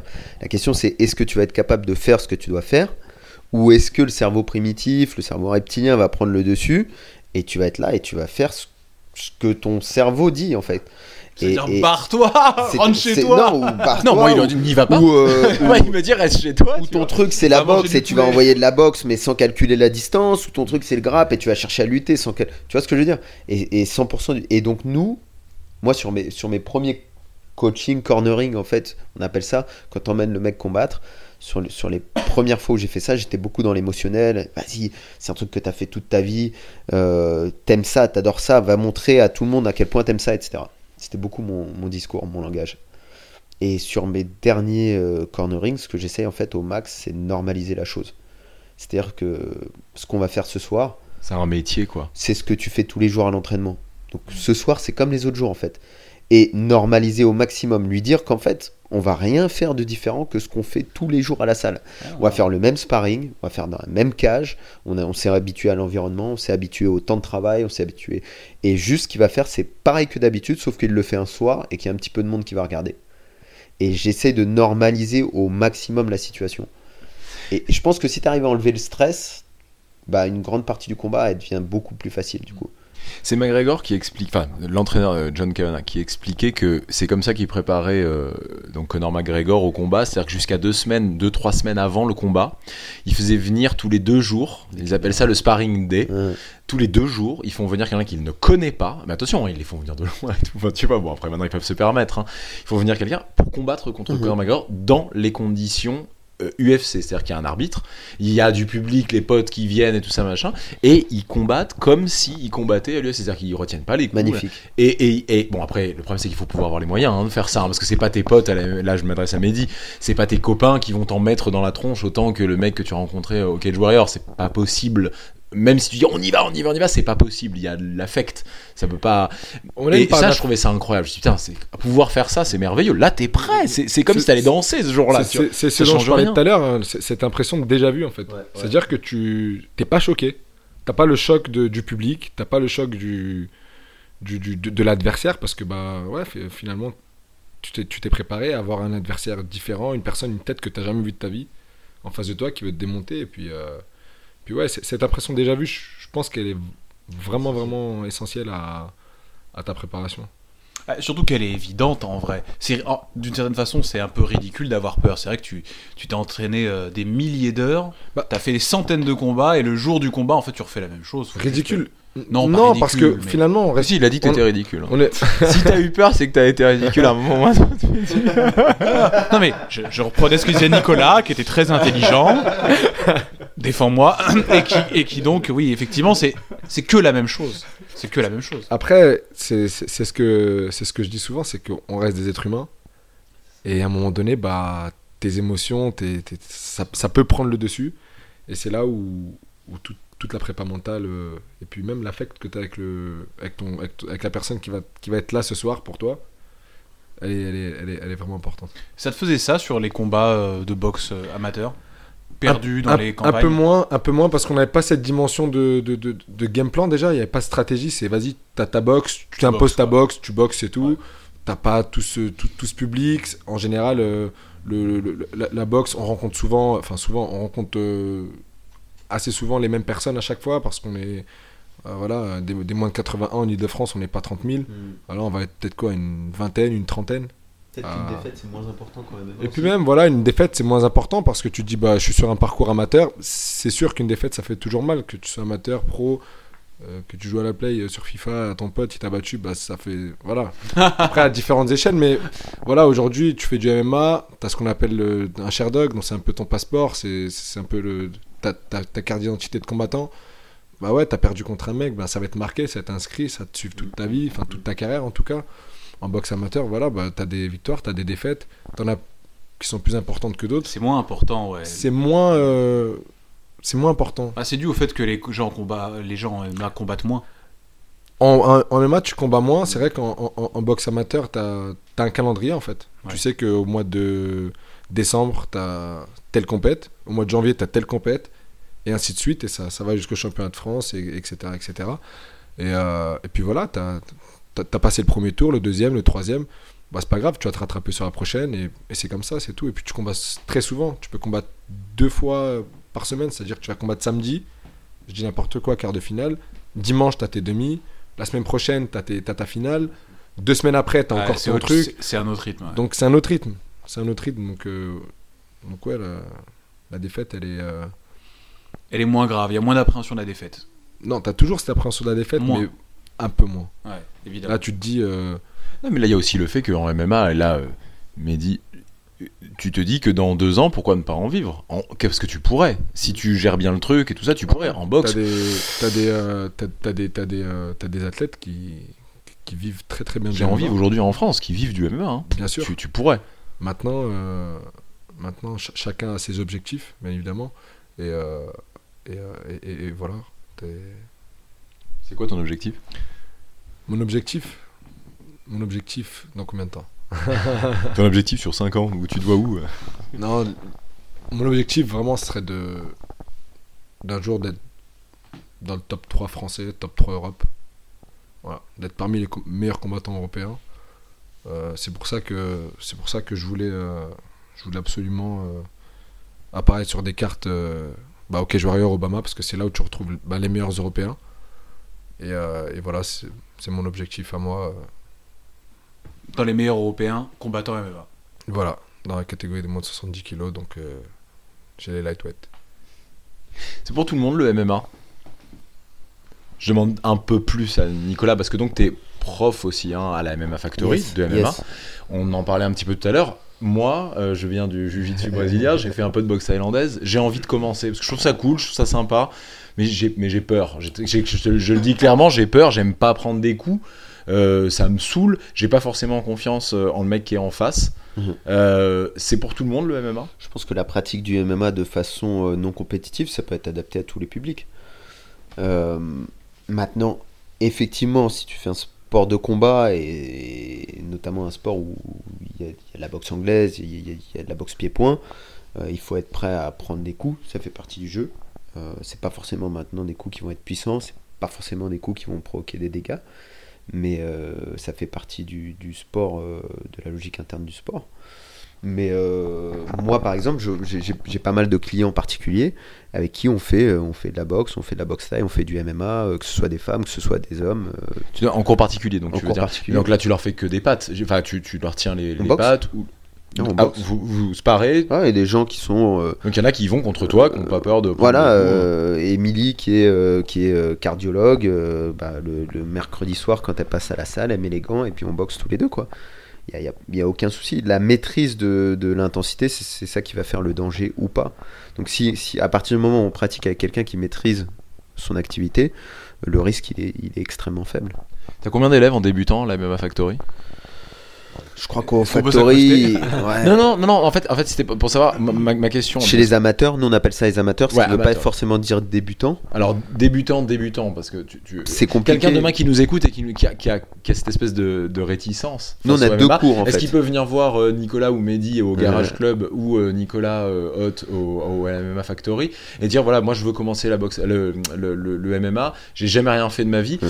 franchement mon visage faut faire un peu attention tu vois c'est tout, tout ça est-ce que vous arrivez à garder une espèce de est-ce que vous arrivez à gérer un petit peu votre groupe ou quelque part il y a un moment où bah un entraînement ça devient un entraînement quoi je veux dire il y a un coup de genou qui part un coup de coude un Non mais bon, au, Factory, on divise le- le- le- l'entraînement de MMA en deux sections. Les sections amateurs, on a la section professionnelle. On est quand même un club qui a plutôt pour vocation de, de- créer des compétiteurs et puis d'aller vers le haut niveau. Donc on a des sparring qui sont assez sérieux. Euh, pour autant, on a des gens qui ont débuté au MMA Factory.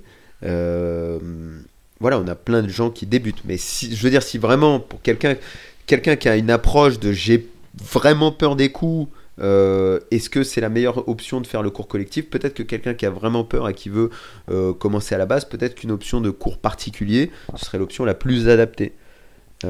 Jérémy, on a, on a déjà survécu au cours MMA Pro de Hobby Fight.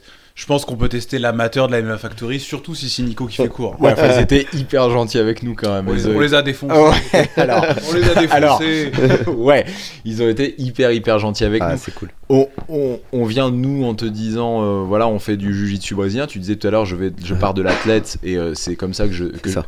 oui mais tu vas pas pouvoir je sais pas combien t'as de personnes c'est pour ça ma question de l'heure, c'est ça 20 25 30 Ouais, personnes j'en sais rien ça. tu peux pas adapter à chaque personne Bah, tiens bah tiens toi bosse avec le demise avec le, le pantin au sol parce que tu viens du sol tu On va voir l'entraînement. demise euh, j'y peux rien ça s'appelle comme ça, vous, appelez ça un demise non Ouais, ouais, je ça. pas fou On, on va avoir l'entraînement où, où le but c'est de faire progresser l'ensemble, l'ensemble du groupe, amateur, etc.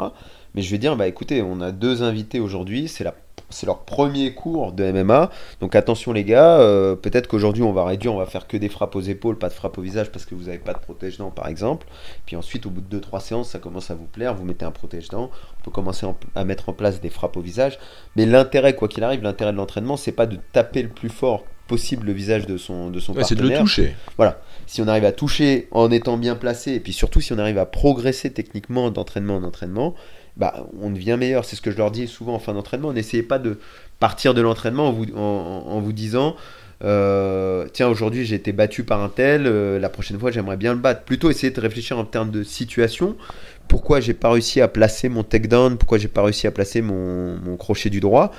Et je vais réfléchir, je vais penser à une solution, je vais tester cette solution pour l'anecdote, voilà ce qui, est, assez marrant, on, on a fait pas mal de sparring, euh, Mehdi et moi, et, de semaine en semaine, nos sparring évoluaient. C'est-à-dire qu'on restait pas figé, genre, euh, genre Nico, toi t'es le grappleur, euh, Mehdi, toi t'es le boxeur, et euh, on va continuer à faire un échange grappleur-boxeur.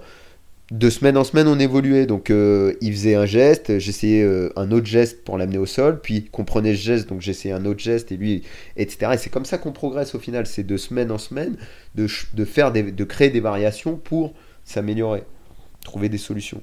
On va passer. Ce serait cool de faire un cours euh, pour de vrai. hein. C'est vrai, ouais, ouais, carrément, carrément. Et puis avec ouais, cette, cette, cette, cette- cette vision-là et ça, je trouve ça hyper intéressant. C'est vrai, ça enlève un peu le côté obscur du MMA, parce qu'en plus, avec l'interdiction qu'on a en France de- d'en faire des. qu'on compétition, des choses comme ça, on a, on a cette impression comme ça un petit peu de, de loin d'un truc ultra violent et que, et que donc il y a, il y, a peu, il y a peu de structure au niveau des entraînements. Il y a mais dit comme ça, bah, c'est c'est un sport. C'est exactement ce que tu viens de dire, c'est très intéressant. C'est enfin, Merci. le terme que tu as utilisé, ultra violent. Mais c'est ça, On parce qu'on a, comme d'un c'est interdit, donc forcément c'est la- l'impression qu'on en a. Et la réalité, c'est que bah, le MMA, c'est pas plus violent que le Muay Thai, par exemple. Ah non, franchement pas, non. C'est pas plus violent que Bah, la c'est boxe anglaise. c'est peut-être même au final un petit peu moins violent parce qu'on va dire qu'en Muay Thai 100% des coups visent euh, enfin des coups d'ailleurs parce qu'il n'y a que les coups euh, visent bah, les jambes la tête euh, et le torse C'est ça. alors qu'en MMA bah, c'est forcément il y a beaucoup moins de Je pense qu'il y a cette dimension. de- Enfin, il y, a ce- il y a ce truc de. Le MMA, c'est impressionnant. C'est dans une cage, il y a des petits gants, les mecs ils peuvent se mettre des frappes par terre. Non, mais On c'est pense à tout ça. Puis il y a du Bien sang sûr. en fait, c'est le sang, Ouais, c'est le le sang, pire. fait que ça C'est les s'ouvre coupures, rapidement, euh, les coupures, c'est impressionnant. Après, des coupures, bah, t'en retrouves, un- t'en retrouves dans tous les sports de contact. hein. ouais. ouais enfin avec les gros gants c'est pas la même chose les petits gants ça ouvre rapidement quand Et même. puis quand ça, quand ça se répand T'as déjà touché, t'as, déjà touché, euh, tu sais, des, des gants de Serre pas le boxe comme ça anglaise. tu me fais peur. Non, mais des gants de boxe anglaise là je sais pas. avant un combat. C'est-à-dire que t'as un mec qui va faire un combat de boxe, de boxe anglaise ou de kickboxing, je dis n'importe quoi, en pro. Est-ce que t'as déjà touché ces gants? Non rarement je me suis retrouvé en face d'un Comme pro. une pierre. ah ouais vraiment que- Ah ouais, ouais. C'est-à-dire que les mitaines à côté, bah c'est plus petit, c'est sûr que ça ouvre, t'as les doigts, machin et tout. Mais. Non, c'est pas. ah ouais Ah ouais, je te le dis. Vraiment. Ouais, il, ouais, il a une certaine expérience, je pense oui qu'on non peut non le c'est sûr non mais parce que bah, j'ai quand même fait de la boxe thaïlandaise et ça aurait- le, le, le, le, le MMA, voilà, c'est c'est vraiment c'est impressionnant. Les mecs, ils se tapent par terre. Mais voilà, aujourd'hui, moi, clairement, je préfère me prendre une frappe au sol qu'un direct du bras avant. Ouais. Non, C'est je sais pas. C'est à, à pleine puissance. ouais. En termes de puissance, en termes de. Enfin. Un, un- un combat de. Tu, tu parlais de la boxe taille, un combat de boxe taille de haut niveau, un combat de boxe anglaise de haut niveau ou un combat de, de lutte de haut niveau, c'est des sports qui sont extrêmement effrayants, extrêmement dangereux. C'est-à-dire que combat de boxe taille, t'as pas un- c'est très très dur de sortir d'un combat de boxe taille en étant euh, en parfait état, quoi. C'est super violent comme sport. C'est l'athlète euh, Euh, Gaëtan Dambo, qu'on connaît bien, qui a été invité à ce, à ce même micro, qui nous disait que lui, il lui fallait une semaine pour se remettre d'un combat. Et, et vous l'avez entendu au micro, si vous vous rappelez, c'est pas un rigolo. Hein. Enfin, Ouais. Il est marrant comme type. Et, là- et puis là, le 4 novembre, il va, il va combattre contre Boakao.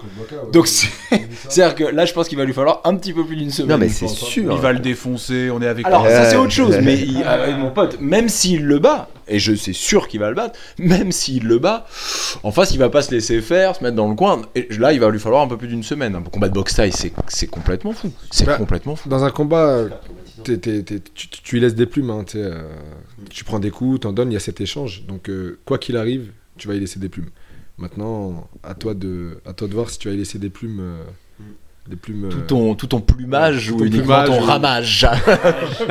On aime beaucoup citer La Fontaine dans ce podcast. Non, mais. Quand- et, euh, et quand vous vous entraînez, euh, euh, on vous utilisez les mitaines ou par exemple sparring ou gants? Il, il peut nous arriver d'utiliser les mitaines. On, a, on a en ce moment, euh, on- en ce moment par exemple, on, on boxe beaucoup avec les mitaines pour justement s'habituer. Parce que boxer avec les mitaines et boxer avec les gants de boxe, c'est deux choses qui sont totalement différentes. C'est deux dimensions différentes. C'est Michael. Lebou qui disait ça quand on est arrivé. On disait ah bon, mais vous êtes sûr on met les mitaines? Il fait bah vous faites du MMA, pas de la boxe. Hein. C'est ça, donc euh, Et on le s'est jour- dit ah ouais. quand, quand, quand, t'as- quand- quand tu rentres dans la cage et que enfin, tu, tu rentres pas avec des gants de boxe anglaise, tu rentres avec des mitaines, donc tu as cette notion de, de, de- de distance qui est différente, de, de blocage, tu bloques pas les, les- les coups de la même manière. Enfin voilà, donc euh, en ce moment on boxe beaucoup par exemple avec les, euh, avec les mitaines. Maintenant c'est des mitaines qui sont rembourrées, qui sont adaptées au, au, au sparring, sparring, ouais. entre guillemets. Euh, donc, euh, donc voilà. Pour les amateurs, j'aime bien, j'aime bien les faire travailler avec des gros gants. J'aime bien faire travailler les pros avec des mitaines. J'aime bien faire travailler les amateurs avec des gros gants. Parce que souvent, il y a un contrôle qui est moins important chez les amateurs. Et donc, on, on- on est plus précautionneux en leur mettant des gros gants et on risque moins de choses. Euh, sur les pros, il n'y a aucun souci. Quoi. Tu fais un entraînement pro, tout le monde met des mitaines. Il n'y a pas plus de blessures, il n'y a pas plus de coupures que, que, que si tu mets les gros gants.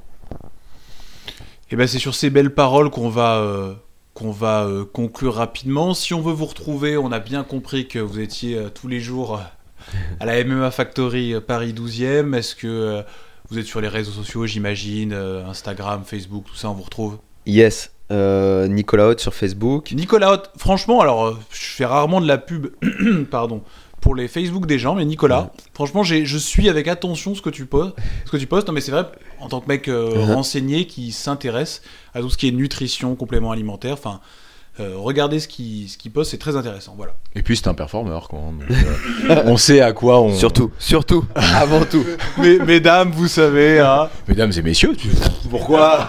C'est vrai. Mesdames et messieurs, on a, voilà, vous savez comment contacter Nicolas est un performeur. Nicolas Hott avec deux T. Voilà.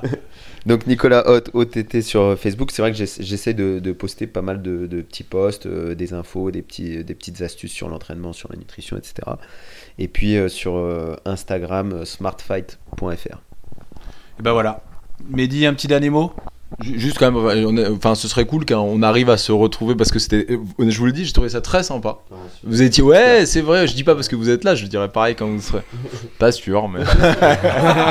non, mais c'était ce serait cool qu'on arrive à se voir parce que j'aurais voulu quand même qu'on essaie de rentrer un peu plus dans le côté nutrition parce que c'est un, c'est un vrai sujet, la nutrition, Ah, qu'on faire, hein. survole à chaque fois, qu'on survole à chaque fois, et ce serait cool qu'on qu'on arrive à se redonner rendez-vous pour pouvoir en parler et que, bah, que tu nous expliques comment t'as bossé avec Mehdi, tout ça, parce que c'est un vrai sujet la nutrition. Il y a, il y a un, un côté comme ça où beaucoup de gens y touchent comme ça, ça peut être même être un peu dangereux Mhm. au final, la façon dont tu le fais, tu vois, parce que ça touche à l'hydratation, ça touche à beaucoup de choses, et ça peut être assez dangereux, et, euh, et je pense que c'est un truc, euh, il, faut, il faudra qu'on prenne le temps de le faire. Faudra Voilà. vraiment le faire, surtout que je suis sûr que tu arriveras à nous euh, faire ça d'un point de vue pas trop technique.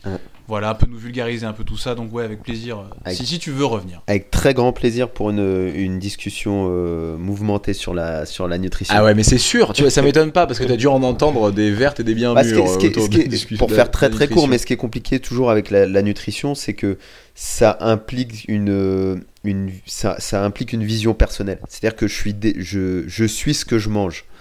Euh, là où sur l'entraînement, bon, ça va, personne euh, n'est défini par un développé couché ou un squat, mais sur la nutrition, c'est moi je mange ça, donc je suis mieux que toi qui manges ça.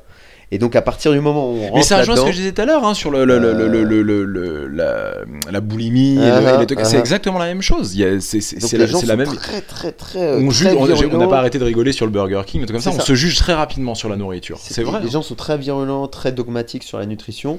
Et, euh, et l'idée, c'est vraiment d'avoir une approche beaucoup plus euh, bah, déjà scientifique, parce que c'est ça, c'est ce qui nous intéresse, de savoir ce qui marche pour la plupart des gens, et de comprendre que, bah, en réalité, il y a plein de systèmes nu- nutritionnels qui fonctionnent euh, avec des gens qui sont en très bonne santé, avec plein de systèmes nutritionnels qui sont différents. Il n'y a pas de, il y a pas à être dogmatique, mais c'est une autre discussion qu'on aura Exactement. On a vraiment envie. Mehdi, merci beaucoup aussi d'avoir été euh, honnête avec nous sur les peurs et tout ça. C'est vrai, hein, c'est pas tout le monde. hein, quand tu discutes, on commence à avoir rencontré beaucoup de monde maintenant. Et quand tu leur dis, mais euh, t'as peur et tout machin, tout le monde, non, pas du tout. et là, tu me l'as dit, bah ouais, bah oui, évidemment que j'ai peur. Enfin, c'est évident. Et bah, j'ai trouvé ça cool. Voilà, merci beaucoup. Je Ouais, trouvais ça merci, à vraiment vous, merci à vous les gars. Et ben- C'était sympa euh, comme discussion, mais Mac Tyson avait peur euh, avant ses combats. Yes. Mais c'est sûr. Il raconte c'est lors de son dans, dans un, dans un film documentaire qui qui pleurait avant avant chaque entrée euh, sur le ring. hein, Mais, mais ça m'étonne Il pas du tout. Il frappait sur les casiers, sur les murs et tout. Il, il pétait Et depuis le début, c'est- bon, dans ma tête, je fais beaucoup le parallèle. Tout, tout, ce que, tout ce que vous dites, je fais énormément le parallèle avec le, le- le métier de comédien. Mhm. Parce que c'est un peu ça, hein, sauf que quelque part, t'as pas d'adversaire qui a aussi peur que toi en face. T'es le seul à avoir peur. Eh ouais, bah ouais. Parce que le public en face, il a pas peur. Il y a que toi qui a peur. Et il, a va pas sa- prendre de coups. il a payé sa place. Alors que, il- exactement, il veut, il veut il est être- là et, Non, mais et il il attend truc. comme ça. Tu Sauf vois. que, bah oui, sauf que quelque... là, le, mé- le, le, le- le comédien, il est vraiment seul.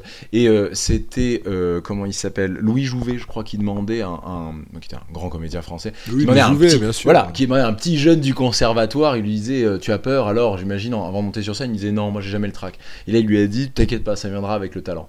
Et c'est et c'est exactement ça, c'est la même chose. Tu m'aurais dit, j'ai pas peur, je fais, attends quelques années, quand tu vas combattre des vrais gars, tu vois, qui vont vraiment rentrer pour te marbrer, là tu vas, là tu vas avoir peur. Quand tes combats, tes combats vaudront la peine d'être regardés, t'auras peur. Mm, mm. Sinon, avant, évidemment que t'as pas peur, c'est que c'est des combats de merde, quoi. Et bah, c'est vachement bien. Je suis hyper content. Bah, merci beaucoup les gars, merci beaucoup à tous nos petits castagneurs de nous avoir écoutés. Merci à vous pour les messages qu'on reçoit toujours, euh, c'est hyper cool.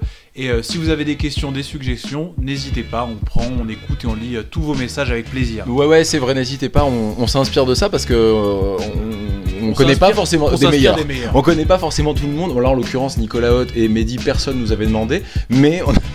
je rigole, bien sûr. tout, le monde... tout le monde voulait vous. Et hop, on leur retire le micro maintenant. hey, connard Allez, merci. Salut Merci, les gars, amusez-vous bien. Ciao, ciao.